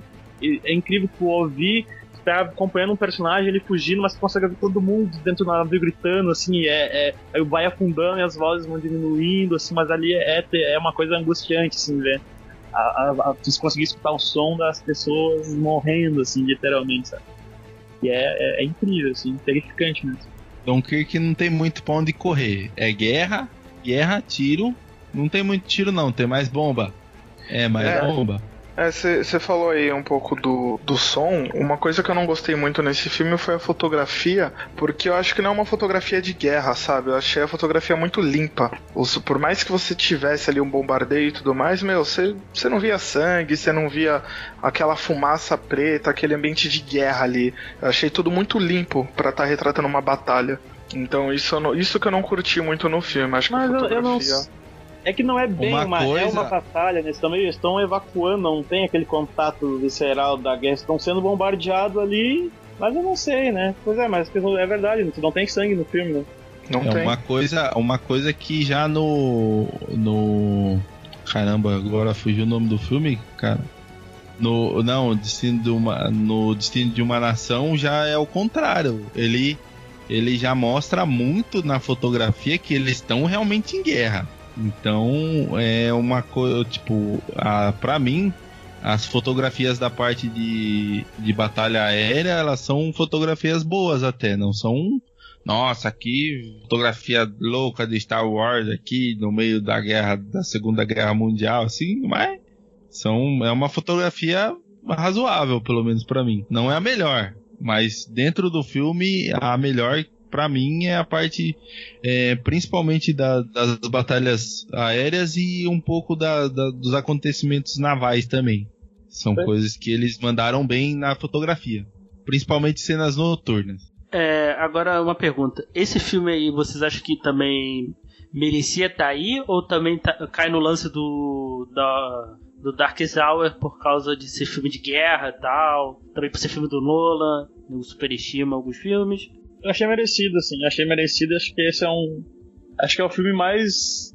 que tu mais vê, assim, a mão do diretor na cena, assim, é um filme que tu vê muito, assim, o diretor, eu achei justo tanto a indicação de filme como do diretor. Eu também achei justo. Num contexto geral, é, é teoricamente isso daí que o Nathaniel falou. Concordo em gênero, número e degrau. O que foi é, realmente é, você vê o no filme a mão do diretor, é realmente o filme é o diretor.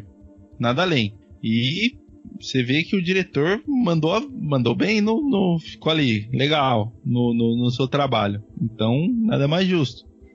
É, dos filmes do Nolan, assim, é um dos melhores, na opinião de vocês?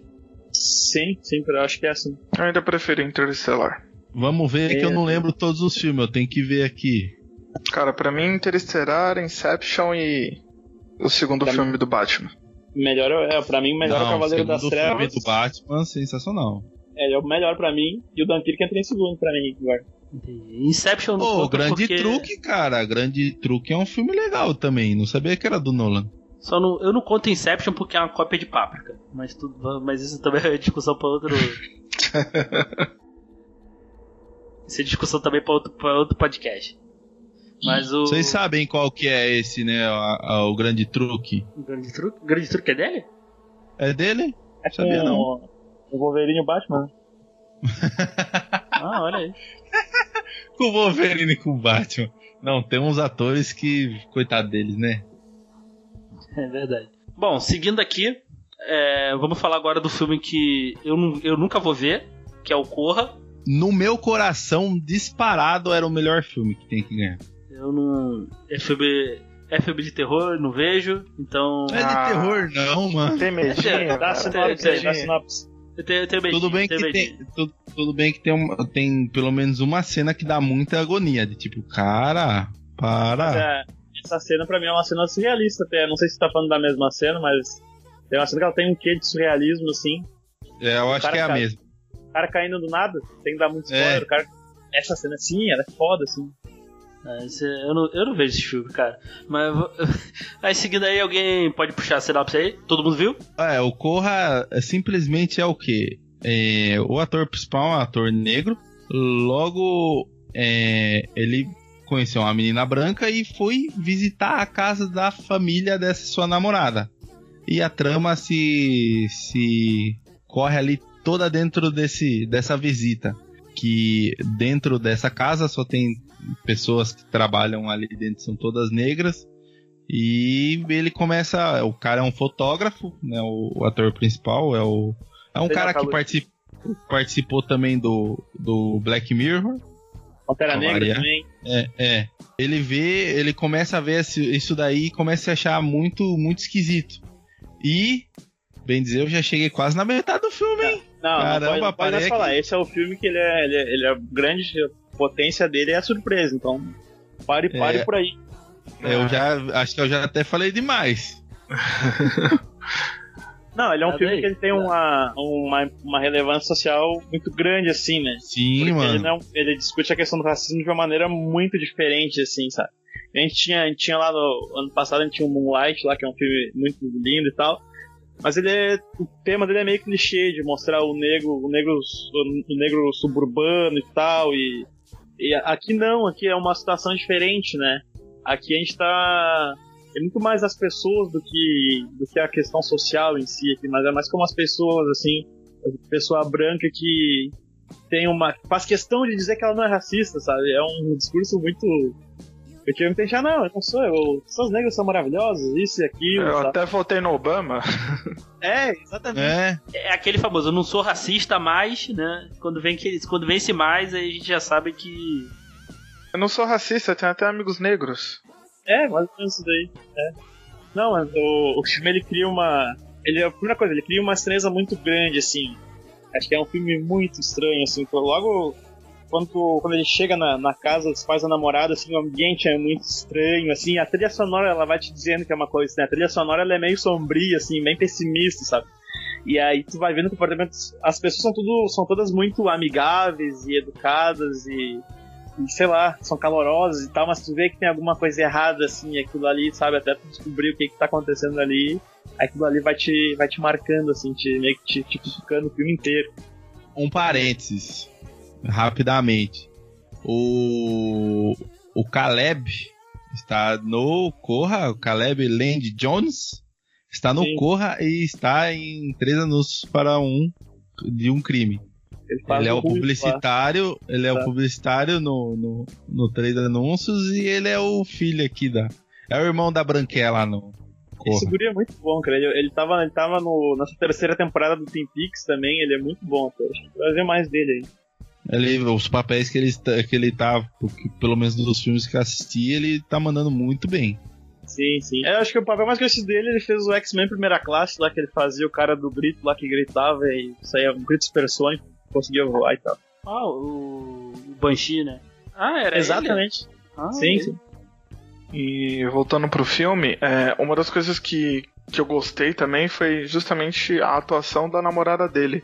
Porque, conforme o Natal tava falando, pô, ele. O filme vai te levando, você percebe que tem coisas estranhas, mas meio que você tá comprado ali com a. É que, sei lá, se eu falar acaba sendo spoiler. Mas você tá comprado ali com a, com a namorada dele, né?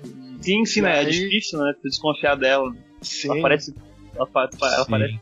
É que não dá, não dá pra falar. falar. É, não dá pra falar porque é spoiler. É. Não- não- Mas não enfim, vai, eu não vai. gostei da atuação dela. Eu acho que, que foi muito boa, assim, sabe? Ou Uma outra coisa, ele tem um, um amigo dele que é muito engraçado, que eu não, tô, Nossa, eu não tô achando aqui. Um amigo dele que é bem aquela. Não sei, que é bem o amigo dele. Ah, como é que. Como tu vai? Tu vai passar um final de semana numa casa no meio da floresta cheia de gente branca, assim? É muito Mano, perigoso. muito bom isso. É, ele, esse, essa atuação também ficou muito boa. Sobre atuações também, o, a gente tem aqui o cara chamado Keith Stanfield, que é o. Fez- é o cara que fez o L no filme novo do Death Note ali. Ele tá nesse filme que ele tem poucas cenas, nas cenas que ele tá, ele tá muito bem, assim, o filme abre até com a cena dele. O cara, o cara é muito expressivo também. E uma coisa que eu queria falar também é sobre a direção. A direção desse filme é muito boa, né? É o primeiro, acho que é o primeiro longa do, do Jordan Peele, que ele, na direção, né? Que ele é um cara mais conhecido por fazer programa de comédia e tal. E aqui o cara tem um domínio de cena também muito incrível. A primeira cena do filme, assim, é o cara andando na rua e ele tá capturando um plano aberto e ele tá fazendo, ele tá fazendo sem cortes, é um plano sequência, assim. Ele gira a câmera, muda todo o enquadramento da cena num movimento de câmera que é, é lindo, assim. porque O cara tem um domínio, assim, de como, como colocar as imagens na tela. Esse, esse pra mim, é disparado o melhor filme. Mas, não vai ganhar. Pois é, não sei, cara. Eu realmente não sei. É que ele é muito bom, eu também fico pensando, sabe? Não é o meu favorito, mas ele, ele, ele é muito, esse filme é muito forte, assim. Eu acho que se ele tivesse lançado mais agora próximo do Oscar, ele teria mais chance. Mas como ele é um filme, assim, quase do começo do ano passado, não sei se. se ele tem chances, não. Ele é, uma, é um filme novo, assim, né? De gênero, assim, é, tipo, tem gente que é de terror, mas ele é um filme muito de comédia, ele é muito engraçado, ele é de suspense, sabe? Achei incrível o cara conseguir mixar. Né? Sim, fazer um filme com todos esses elementos, sabe? Achei incrível, né? Esse não- é um filme ganhou- também que tem momentos que eles fazem umas piadas que se você rir, você não não merece viver. Porque você vê, você vê que o cara tá fazendo uma piada, mas aquela piada o outro cara tá desesperado, velho. Ele tá se cagando nas calças. Mas você ri. Esse é o filme mais distinto de todos, assim, desses que estão concorrendo esse ano, assim, ele é o mais fora da caixa, assim. E desse filme eu até tenho uma história particular engraçada pra contar. Eu fui assistir com uns colegas do trabalho e justamente por ser de terror, tal, não sei o que, e um deles tipo não entendeu o filme. Ele achou que ele achou que tipo o filme ia ser ia contar a história de um corredor, sabe, por conta do E tem cena, né, de gente correndo, tem uma É, rua tem. lá e tal, e ele achou que era aquilo e ele não entendeu. Tipo, no outro dia a gente foi conversar sobre o filme e ele não entendeu nada do filme. Eu, quando acabou o filme, eu fiquei com a sensação que era um filme de ficção científica. Caramba, dar muito spoiler. quando acabou o filme, eu pensei, cara, isso é um filme de ficção científica. Eu fiquei pensando assim. Eu não sei, eu acho que tem, pudesse esse filme teve até uma, uma polêmica porque ele foi indicado como comédia numa outro, uma outra premiação, né? Ele venceu o Globo de Ouro, se não me engano, como na categoria musical comédia. E tipo, Tem como nada assim? a ver. É, como assim? É, é isso aí. Mais alguma coisa pra falar aí do, do Corra ou não? Merecia, mas não vai ganhar. O que, o que vocês falaram foi suficiente, não preciso ver o filme. Não vou... Veja, cara, veja, cara. É, um- Não, Nem vale a teve pena. spoiler, cara. é sci-fi. É sci-fi, vai lá ver ficção científica de boa. Caraca, eu vou, eu vou, eu vou, eu vou, me, eu vou, eu vou ver, eu, eu, vou, eu vou me cagar nesse filme, eu vou ficar muito puto com vocês, mas tudo bem. Cara, Não, você não vai se cagar, não, mano. não, Não, dá Eu medo, sou- não. Eu sou, eu sou muito medroso. Cê- cara. Uma coisa que você com certeza vai sentir, você vai sentir agonia porque o cara não faz nada. Esse é o maior spoiler do filme. É, um dia eu vou. Um dia eu vejo, um dia eu vejo. Quando, quando for o último filme da, da lista do Oscar, eu vejo. Assiste de dia, pronto, você não vai ter medinho. Continuando aqui, vamos falar do penúltimo filme aqui, que é o Lady Bird, A Hora de Voar. E Brasil com seu subtítulo, né? É, que conta a história da, da Christine, né? Que se chama Lady Bird, né? É, ela se batiza Lady Bird. se, ba- se batiza como Lady Bird. Conta a jornada dela numa. que ela mora numa, num Sacramento, estuda num colégio cristão, aparentemente. aparentemente é cristão, né? Sim, sim, sim. Sim. E vai contando, a, vai contando a jornada dela. É, a questão é que ela, ela, ela detesta o Sacramento, ela detesta a escola, a vida que ela tem. A família dela é uma família que tem até uma condição de vida tranquila, razoável, mas eles têm muito pouca grana, eles não têm condições de dar, um- dar, de dar mais a ela. E ela é uma pessoa ambiciosa que ela quer mais. Ela quer ir embora dali, ela quer ir pra Nova York, ela quer fazer. Ela quer ser artista, quer ser atriz e tal, né? E esse é o conflito, que ela quer ir pra lá e a mãe dela quer que ela fique ali com a família e tal. Esse é o É, e esse filme é uma, uma quase uma, uma obra biográfica, né, da diretora. A diretora diz que, que esse filme meio que é inspirado na vida dela, né? Rita Garrett. Exato. E assim, eu, eu gosto muito desse, desse tipo de filme, assim, de jornada, de, de, de descoberta, da, do crescimento da, das pessoas, assim. E me, e me pegou bastante, assim, eu gostei muito da. Eu gostei muito dessa, dessa atriz que faz a Lady Bird. E principalmente da mãe. Pra mim são os pontos altos Sim, do filme. sim, sim. Sim, não, ele é um filme muito, muito pra ator, assim, né? Ele dá muito, ele dá muito, ele dá um texto muito bom e dá, ele dá cenas pro ator se mostrar, assim, ele se mostra, assim, sabe? Tem, acho que tem, tem duas cenas pontuais ali, com o Lucas Edis, que é o primeiro, é um filme sobre, enfim, sobre a, amadurecimento e descobertas amorosas também. O Lucas Edis faz o primeiro namorado dela, ele tem uma cena muito, muito forte com, com ele, assim.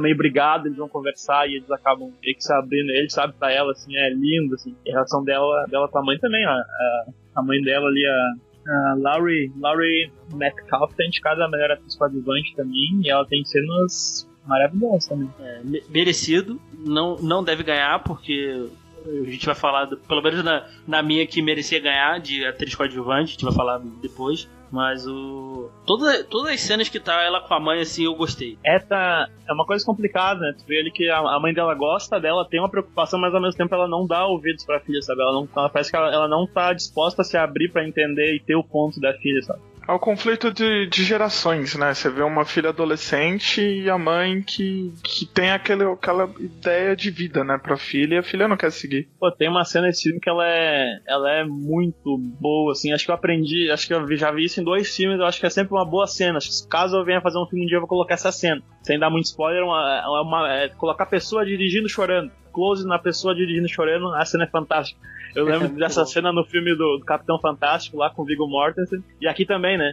Aqui tem um momento que elas se separam lá e, ela, e a mãe tá sozinha no carro e refletindo sobre a, a relação dela com a filha ali, a câmera tá nela e ela entrega, assim, cara, a atuação maravilhosa. É um choro quase que verdadeiro ali, né? Acho que é, é verdadeiro mesmo. É, ali a atriz se entregou mesmo pro personagem. Esse foi um filme que eu assisti por assistir. Eu não vi, tipo, nada demais. Eu só achei. É, um, é que eu só achei que era um filme. é, contando a história, tipo, o drama de uma adolescente, vamos dizer assim, na época de adolescente realmente, que é Mas os é conflitos que ela.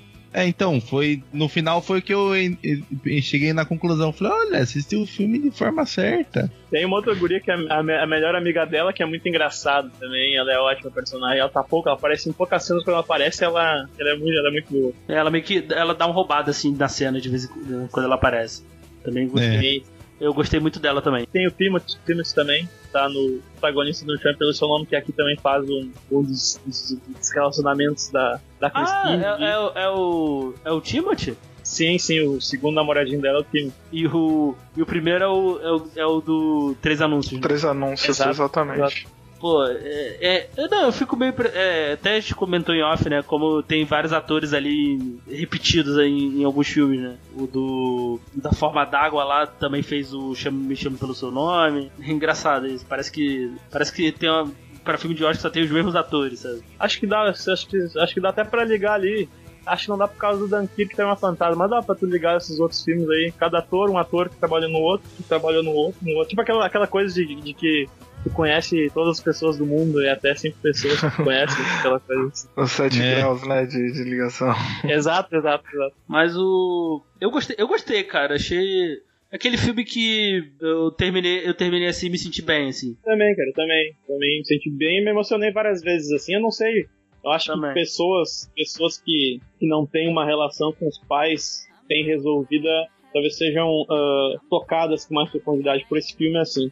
Eu, eu tenho isso, assim, e acho que o filme conversou bastante comigo, me emocionei em várias cenas, assim. Acho que ele, ele- tem essa potência de catarse, que tem. É, Eu confesso que eu vou ter que reassistir o filme porque na sessão que eu assisti aconteceu coisas que eu odeio. Primeiro que do meu lado tinha um casal que não calava a boca durante o filme. Do meu lado tinha uma menina atrás também que acho que ela era muito fã da, da atriz principal e ela ficava comentando todas as cenas. E pra ajudar na sessão que eu fui, era uma sessão tipo à noite já, só que entrou um grupo de jovens que acho que não tinha o que fazer e decidiu ir pro cinema. E aí só ficou também causando e tudo mais. Então isso tudo acabou me tirando do filme. Acho que não me fez eu me envolver muito com, com o filme. Então eu preciso reassistir, velho, porque olha. Pô, reassiste porque vale a pena, cara. E a direção dele, a Greta tá indicada na direção ali, né? Eu vi pouco, assim, de direção. Ela enquadra muito bem e tal, mas eu não vi muita coisa não da... Não, não entendi essa indicação da Greta direção ali, sabe? Eu acho que foi mais por questão do que aconteceu acho que no Globo de Ouro, que, só teve que. Acho que a Natalie Portman foi, foi apresentar, se eu não me engano. E aí ela até comentou, ah, agora os indicados. Todos os homens diretores, né? Acho que o Oscar quis colocar uma mulher só pra não, não dizer que não tá dando espaço pras mulheres. É, pode ter essa questão, é, provavelmente tem essa questão política, porque é uma filmagem bem simples, assim. Talvez pela direção dos atores, que aí é, é foda mesmo. Muito bom. E você conhecia essa, essa atriz que fez a, a Lady Bird aí? Vocês conheciam ela de algum outro lugar? Sim, alguma ela fez coisa? o. Ela tinha Ela sido fez- indicada ao Oscar outras duas vezes, né? Ela fez o filme lá do Brooklyn, Peter né? Jackson, um olhar... É, ela fez esse, que ela foi indicada em 2016, e ela fez o filme Um Olhar no Paraíso, do Peter Jackson, que ela é a guriazinha, né? protagonista do filme. É, ela. E já foi indicada. E já foi indicada duas vezes ao Oscar já? Sim. Pô, com 23 Sabia anos. não? Vou. Depois vou procurar esse filme pra ver. Ela fez aquele O Grande Hotel Budapeste também, se eu não me engano. Ah, se ela fez isso agora eu lembro quem que é. Agora, eu- agora eu tô entendendo porque eu olhei pra ela e falei, conheço essa menina. Mas não tava entendendo da onde. Agora fez sentido. E ela tá indicada, né? Melhor atriz, não tá? Sim, sim, tá Eu- indicado sim. Eu achei, achei justo.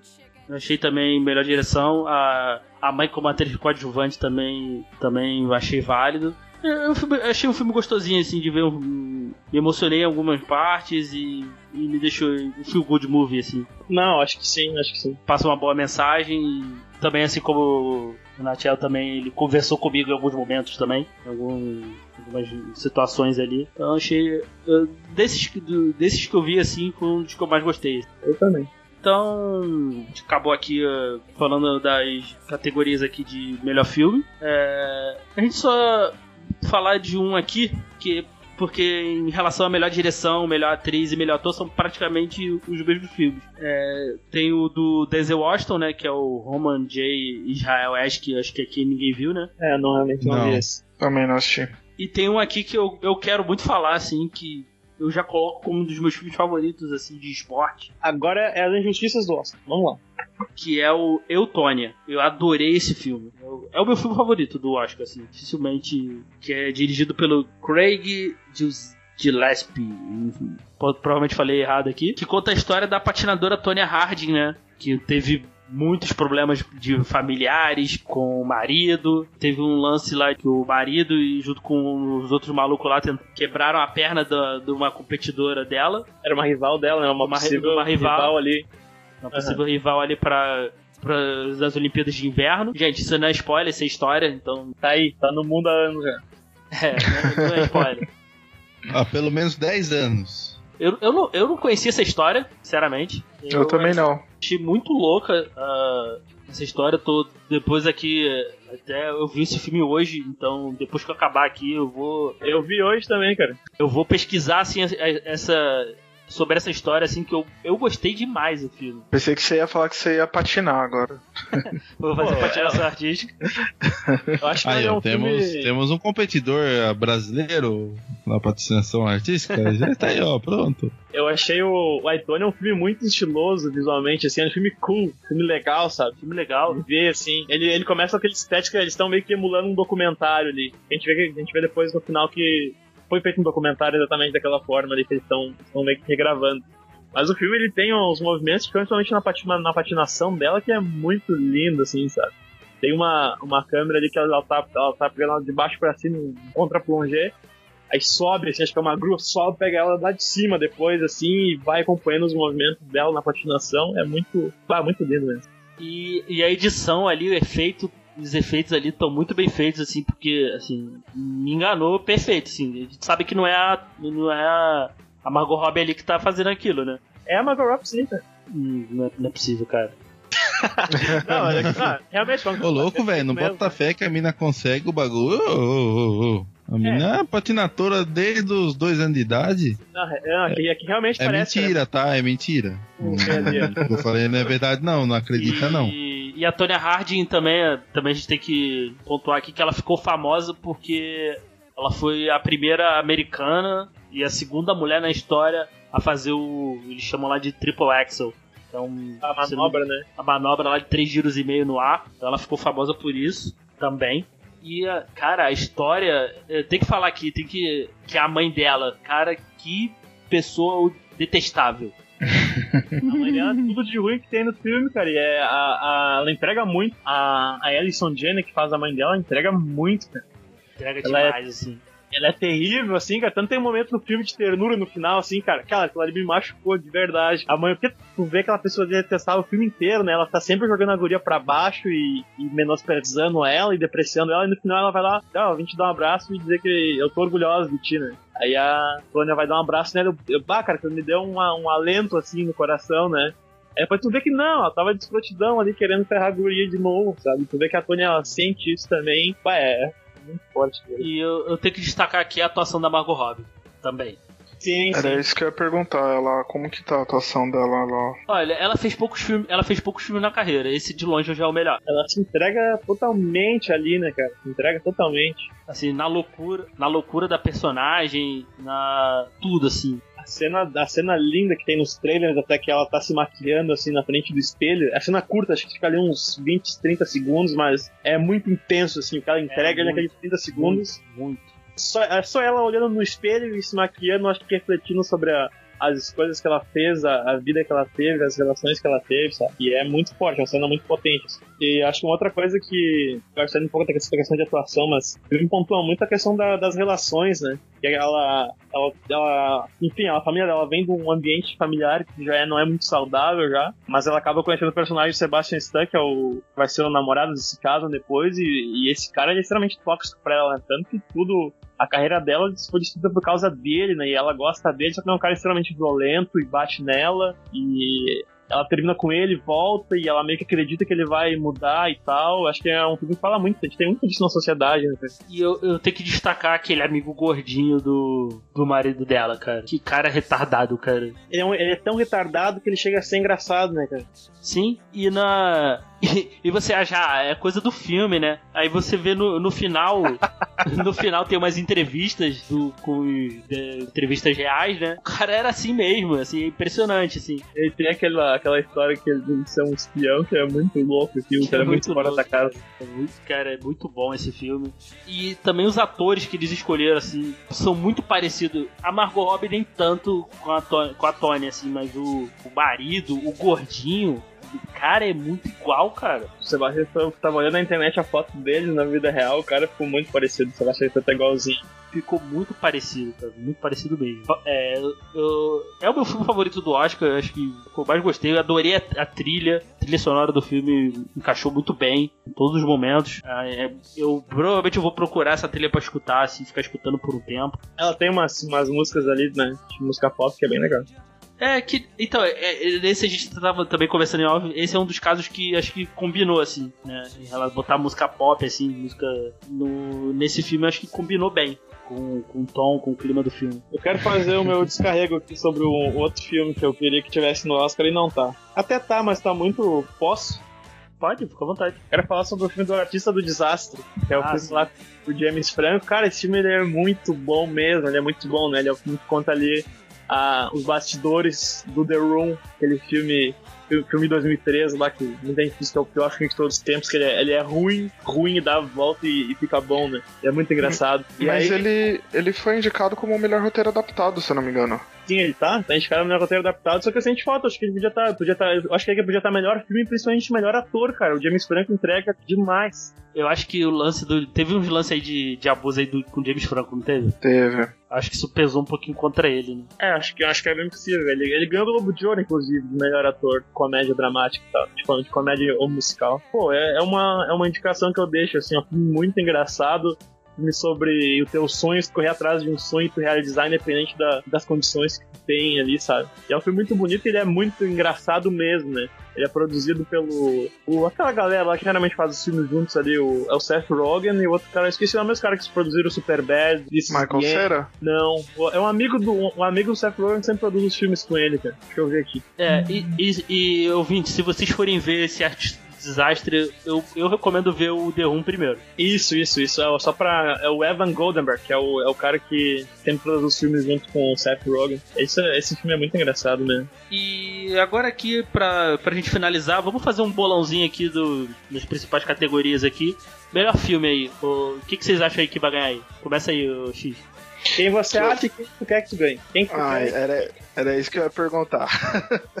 Vamos, vamos fazer assim então, vamos pela razão e pela emoção. ok, bom, categoria melhor filme, é, eu acho. Ah, não, acho que quem ganha e eu espero que ganhe vai ser Três Anúncios para um Crime. Eu acho que nas duas categorias, eu espero que ele ganhe e acho que ele vai ganhar. E você, Cássio? Olha, a razão fica ali. Eu tenho três, na verdade, eu tô em dúvida entre os três. Eu acho que os três vão ser os. Um dos três vai ganhar. Vai ser ou Trama Fantasma, A Forma d'Água ou Três Anúncios. Um desses três ganha, leva numa boa. Mas o que eu realmente queria que ganhasse era a Corra. Porque não é filme de terror. Já começa por aí. Isso é calúnias que disseram sobre esse filme. Só porque tem um cara negro lá, os caras colocaram de terror. Achei muito racista quem fez isso. aí. muito preconceituoso, inclusive. Não é calúnia, é Daniel Caluia, não calúnia.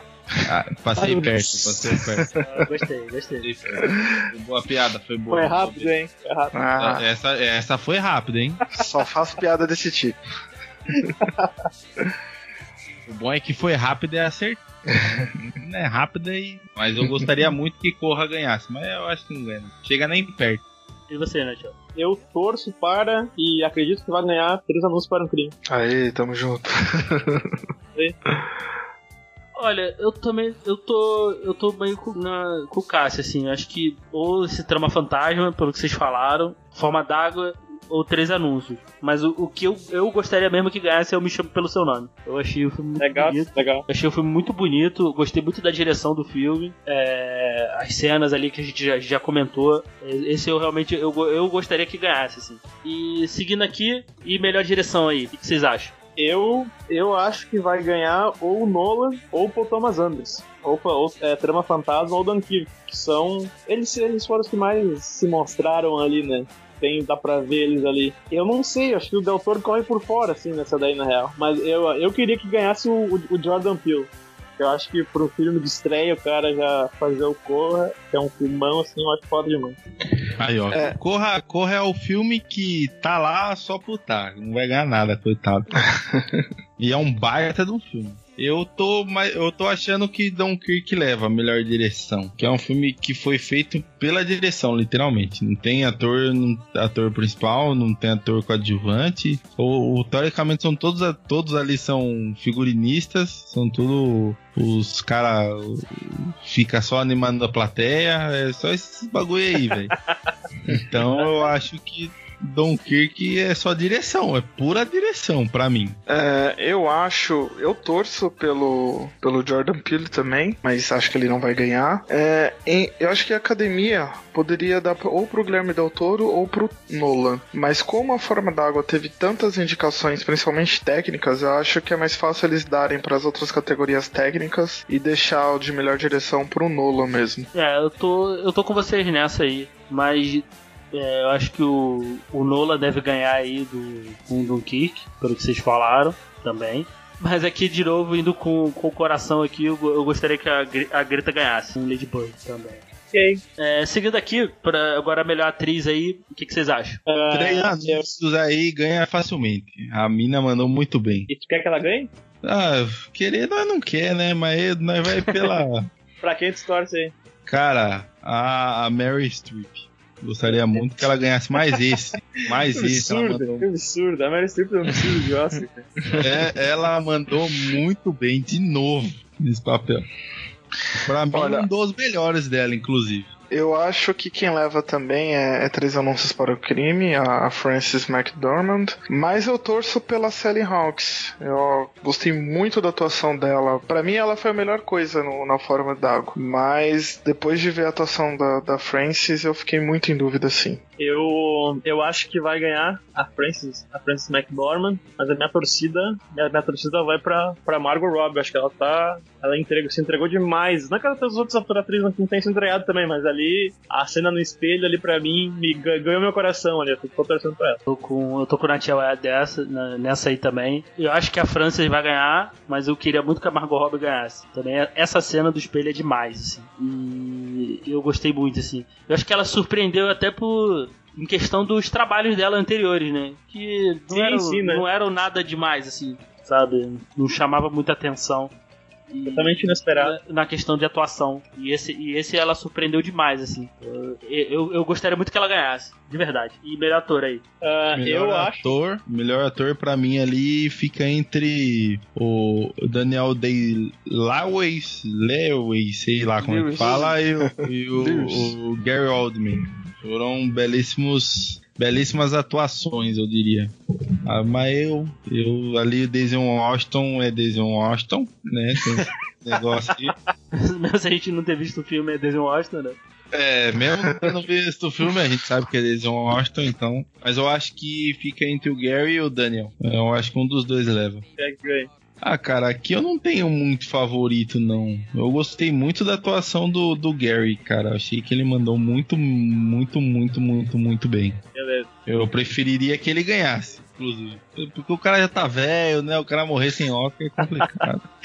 É, tem isso também. Eu, eu, eu, eu acho que vai ganhar o Gary Oldman, porque ele é um cara muito foda e não tem Oscar. Ou Daniel Day-Lewis, porque ele é o maior ator de todos os tempos, mas já tem muito Oscar já. Mas a minha torcida é pro, é pro Timothée Chalamet e a cena, a cena na, na, na lareira, a última cena do filme, o cara encarando fogo, refletindo sobre tudo que ele viveu ali, é a melhor coisa pra mim. Assim, eu tô Hélio, é Hélio no, no coração. É, tô- Mais uma vez eu tô com eu tô com o Natiel nessa. E tem o Gary Oldman. O Gary Oldman, até onde eu vi o filme, ele manda bem, ele grita. Mas o. Eu acho que ele é o favorito pra ganhar em melhor ator. Mas o. Eu queria muito que o Timothy ganhasse. É, eu, a minha torcida e eu acho que quem vai ganhar é o, é o Gary Oldman também. Então, tá casado. É, e melhor ator coadjuvante aí. O que, que vocês acham? Eu quero que ganhe e acho que vai ganhar o Sam Rockwell pelos Três Anões pelo Crime. ele mandou muito bem mesmo na atuação, viu? Sim. O Richard Jenkins da- é o cara que é o velhinho lá que, que é amigo lá da, da guria da Farm da Água, que ajuda. É o amigo da mudinha. É um baita de um papel também, mas eu acho que o Sam Rockman, o, o Rockwell, acho que leva isso daí. em- Ele foi um baita de um ator coadjuvante. Concordo com vocês, eu acho que o Sam Rockwell ele, ele vai levar. E tá- olhando os, os indicados, eu torço por ele também. É, eu também, também tô nessa, que eu acho que. Eu, ele é o, pra mim, assim, também falando aqui dos filmes que a gente viu, né? Não sei como é que tá a atuação do William Dafoe, por exemplo, e do, do Plummer. Mas o Sam Rockwell aí, eu acho que pra mim ele, por exemplo, ele tá melhor do que o Woody Harrison. Sim, sim, totalmente. O Woody Harrison tem, tem os momentos dele no filme, mas acho que o Sam Rockwell brilhou mais. Então acho que pra mim ele é o favorito e, e ele é o que eu gostaria que ganhasse. Melhor- e seguindo aqui de melhor atriz coadjuvante, eu acho que o Nati- o Natiel vai, vai escolher o mesmo, mesmo que eu. É, O que, que vocês acham? Eu, a minha crítica, eu acho que a Otávia Spencer não deveria estar ali, ela tá indicada pela forma da água, o personagem dela é muito secundário e ela tá ok, sabe? Que ela faz em todos os filmes ali. E aí a, a guria lá, que é a protagonista junto com o Daniel Day-Lewis na Trama Fantasma, que eu acho que tá muito bem, ela não tá indicada aqui. Queria deixar esse, esse protesto aí. E eu acho que vai ganhar a, a, a Alison Jenny, do Aitonia, e eu torço pra ela também. Mas eu acho que a, a, a Leslie Manville, do Trama Fantasma, também pode vencer. Eu, eu não vi o Aitonia, mas dos filmes que eu vi aqui que estão aqui, a Leslie tá belíssima, velho. Tá muito boa. Não é que eu torço ne- nessa daqui como atriz coadjuvante, eu tô com a Laura Metcalf aí da Lady Bird. Ela É, é, eu- ela é aquela mãezoca lá. É, ela como atriz coadjuvante, eu achei que mandou bem melhor que a Leslie, mas eu acho que a Leslie ganha. É, eu, eu torço pela Laurie Metcalf, mas acho que pelo que vocês falaram, a Leslie Manville pode ser que ganhe mesmo. Mas eu torço pela. Que eu, eu acho e que vai ganhar é a Alison Jane por Eutônia e tô torcendo para ela ganhar porque que, perso que personagem detestável, cara. Assim, ela, ela eu, assim, há muito tempo que eu não, eu não senti a raiva de um personagem, assim, como ela me fez, assim. Eu acho que, sei lá, se eu, se eu fosse, se eu, se eu morasse nos Estados Unidos e visse essa mulher na, mulher na rua, eu ia xingar ela. a, mãe de, a mãe da Tony aí na, na vida real, que foi retratada no filme. Ela tá demais nesse filme, demais. Para mim, eu, eu, gostei muito da Laurie também, mas, mas a minha torcida e o que eu acho é a Alison. Acho que, acho que agora é só pra finalizar, a gente podia falar dos roteiros ali, roteiro original e adaptado. O original a gente viu quase todos ali, o adaptado tem alguns ali que eu não vi. O... Aqui, em um roteiro original, eu acho que o meu amigo do Corra tem fortes, fortes chances. Ou ele ou Lady Bird, eu acho que leva esse daí. Pra mim, o roteiro original, eu acho que vai ganhar os três anúncios e tô, tô torcendo também por três anúncios. Eu. Aí eu tô torcendo por três anúncios também. E também acho que é o que vai ganhar. Ah, eu, eu torço por, por Corra e espero que ganhe. Eu acho que seria um. De todas as categorias que ele foi indicado, acho que essa categoria seria legal dele ganhar. É, essa categoria eu acho que é a que mais casa ali com chance. a, a ideia né, do, do filme em si. É o que ele mais teria chance. Esse Big Sick eu não assisti, mas dizem que é muito bom também. Ele, é a única categoria que ele tá indicado no Oscar. Doentes de Amor. Doentes de Amor, né? É, falaram bem desse filme. Ano passado tinha um também que era o The Lobster. Acho que era ano passado que foi indicado só roteiro também, que era muito bom. Ah, esse filme é muito bom. Eu sei qual é que tá falando, esse filme é muito bom. E, melhor, e melhor roteiro adaptado, assim, sinceramente eu queria que o Logan ganhasse. Honesto, honesto, Bruce? Eu acho, acho honesto, assim. Gostaria muito que ele ganhasse. Mesmo o Artista do Desastre, eu acho que o Artista do Desastre é o favorito. Eu, eu acho que quem vai ganhar é o Me Chame Pelo Seu Nome, de adaptação. Mas eu, eu, tô, eu tô torcendo pro Artista do Desastre, que é um, filme, um dos filmes que eu mais gostei, assim. E, e ele tá aí, é só a única categoria que ele tá. É, eu acho que por conta da polêmica que teve com o James Franco, ele infelizmente acho difícil colar para ele. Mas eu torço pelo Logan, como como nerd que não sou. e, mas acho que quem ganha, pelo que vocês falaram, é Me Chame Pelo Seu Nome. Acho que ele. Acho que esse, nessa categoria ele ganha. É, nessa categoria eu acho que Me Chame Pelo Nome e acho que acaba ganhando também. Eu tô torcendo pelo Logan, né? Belíssimo fã de HQs e derivados que não leio, que sou. mas eu acho, eu acho que me chame pelo seu nome, pode ser que ganhe, mas pode ser que a gente seja surpreendido aqui. Não sei. Esse daqui, igual a melhor animação ali que tá logo em, depois aqui na listinha que eu tô, acho que eles são bem suspeitos. Geralmente são os dois, os dois, as duas categorias que sempre tem alguma surpresa ou alguma decepção mesmo. Então, só fazendo uma indicação rapidinha aqui, o, o que está sendo indicado a melhor curta em animação, o Dear Basketball, que é o, a carta do que o Kobe Bryant escreveu quando, foi, quando se aposentou. Vale muito a pena. Olha que legal, sabia não. Eu quero fazer o meu último protesto aqui. Blade Runner está concorrendo a várias. Blade Runner 2049, várias categorias técnicas ali. E eu acho que ele devia poder estar em melhor filme ali no lugar de Trama Fantasma ou ou algum é. outro ali. E podia estar em Eu acho que também. se ele tivesse em melhor filme, que não estaria ali era Lady Bird. Talvez, talvez. Tem razão. Eu acho que era o, eu acho que de todos ali é o mais fraquinho é o Lady Bird como melhor filme. Por mais que, ele... que tenha uma baita de uma história, eu acho que ele é o mais fraquinho. Sim. Eu acho o Destino de uma Nação mais fraco. O, já não tinha indicado também o Villeneuve ano passado, foi ano passado, né? Pelo, pelo aquele filme chato a lá. Chegada. Chegada? A Chegada. Indicado por esse filme maravilhoso, A Chegada. Chato, chato toda a vida. É, já que todo mundo fez o protesto, só queria deixar um registrado que eu acho que Baby Drive poderia ter sido indicado em melhor diretor. Joe Wright merece porque o filme tem muito da direção dele. Também acho. Tá, é, tá, tá certa a indignação. E eu espero que ele ganhe algum, algum, algum técnico aí. É, Baby Drive, acho assim. que ele vai ganhar a parte de edição de som. A edição de som dele tá muito boa. Hashtag Orebos. E eu acho que esse ano desencanta o Oscar do Roger Dickens, né, de melhor fotografia. Será? eu acho que não tem, não tem. Eu acho que não, eu não vi esse o, o Mudbound, Lágrimas do Mississippi e tal, que dizem que é muito lindo, mas tem ali com ele ali, eu acho que ele é, acho que é o mais lindo de todos, assim. A fotografia dele é maravilhosa. Cara, eu acho que fotografia vai ficar com o destino de uma nação. Pelos que eu vi aí e tal, vai ficar. Blade Runner vai brigar um pouquinho desse daí, talvez. Também acho.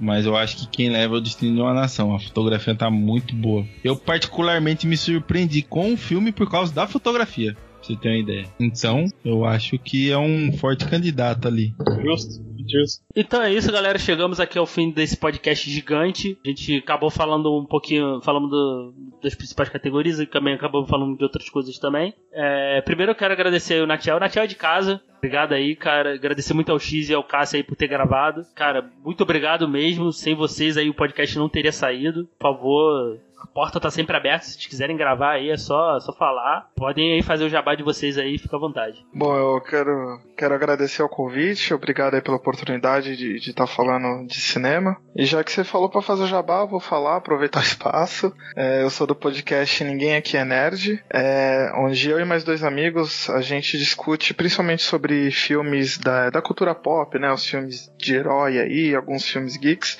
A gente também fala de alguns animes antigos aí que, que fizeram sucesso na rede manchete. A gente fala de série nova também, como Game of Thrones. E quando a gente não tem assunto nenhum, a gente decide falar sobre qualquer coisa. A gente já falou sobre política, sobre o mundo como era 10 anos atrás.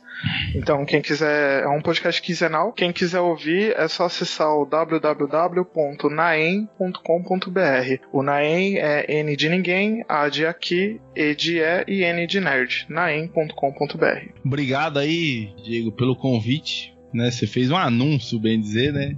Como eu já tava, como eu já tava assistindo, eu falei, vou ajudar o cara, né? É nós que voa, pá. Então, eu queria agradecer primeiramente o convite e a aceitação sua para para estar aqui. É um, um pouco fora do meu horário, inclusive, mas estou aqui firme e forte, quase dormindo, porém já- acordado. Já peço desculpa. Tem essa não, tudo nosso. Bom, é, como, como o Diego já falou aí, eu sou o host, e criador e editor e tudo do podcast ClickCast, que é um podcast sobre comportamento e tecnologia, não necessariamente nessa ordem ou desse jeito, mas geralmente as duas coisas junto. É, é um podcast solo, ou seja, são monólogos bem curtos, no máximo, no máximo meia hora quando eu estou sozinho. Quando tem algum algum companheiro ou algum convidado, ele acaba se estendendo um pouco mais, mas eu sempre falo aí sobre a mistura do comportamento e a tecnologia e o que uma coisa influencia na outra e tal. Caso vocês queiram saber mais, só procurar aí que não tem erro. Então é isso, galera. Esse aqui vai ter, vai ter link aí do, do cast do Cássio do X aí no post. Agradecer mais uma vez aí a, a galera, a galera que, por ter participado. O Natiel aí que é, tá, particip, tá, fazendo, tá participando aí pela primeira vez aí do cast. Vai, vocês vão ver ele aí mais vezes. O Cássio e o X aí estão sempre convidados aí quando quiser participar. É isso, Pode galera. chamar, meu querido. Só chamar que é nóis. Isso aí, galera. Valeu e abração. Falou! Falou, beijos. Shall I sleep within your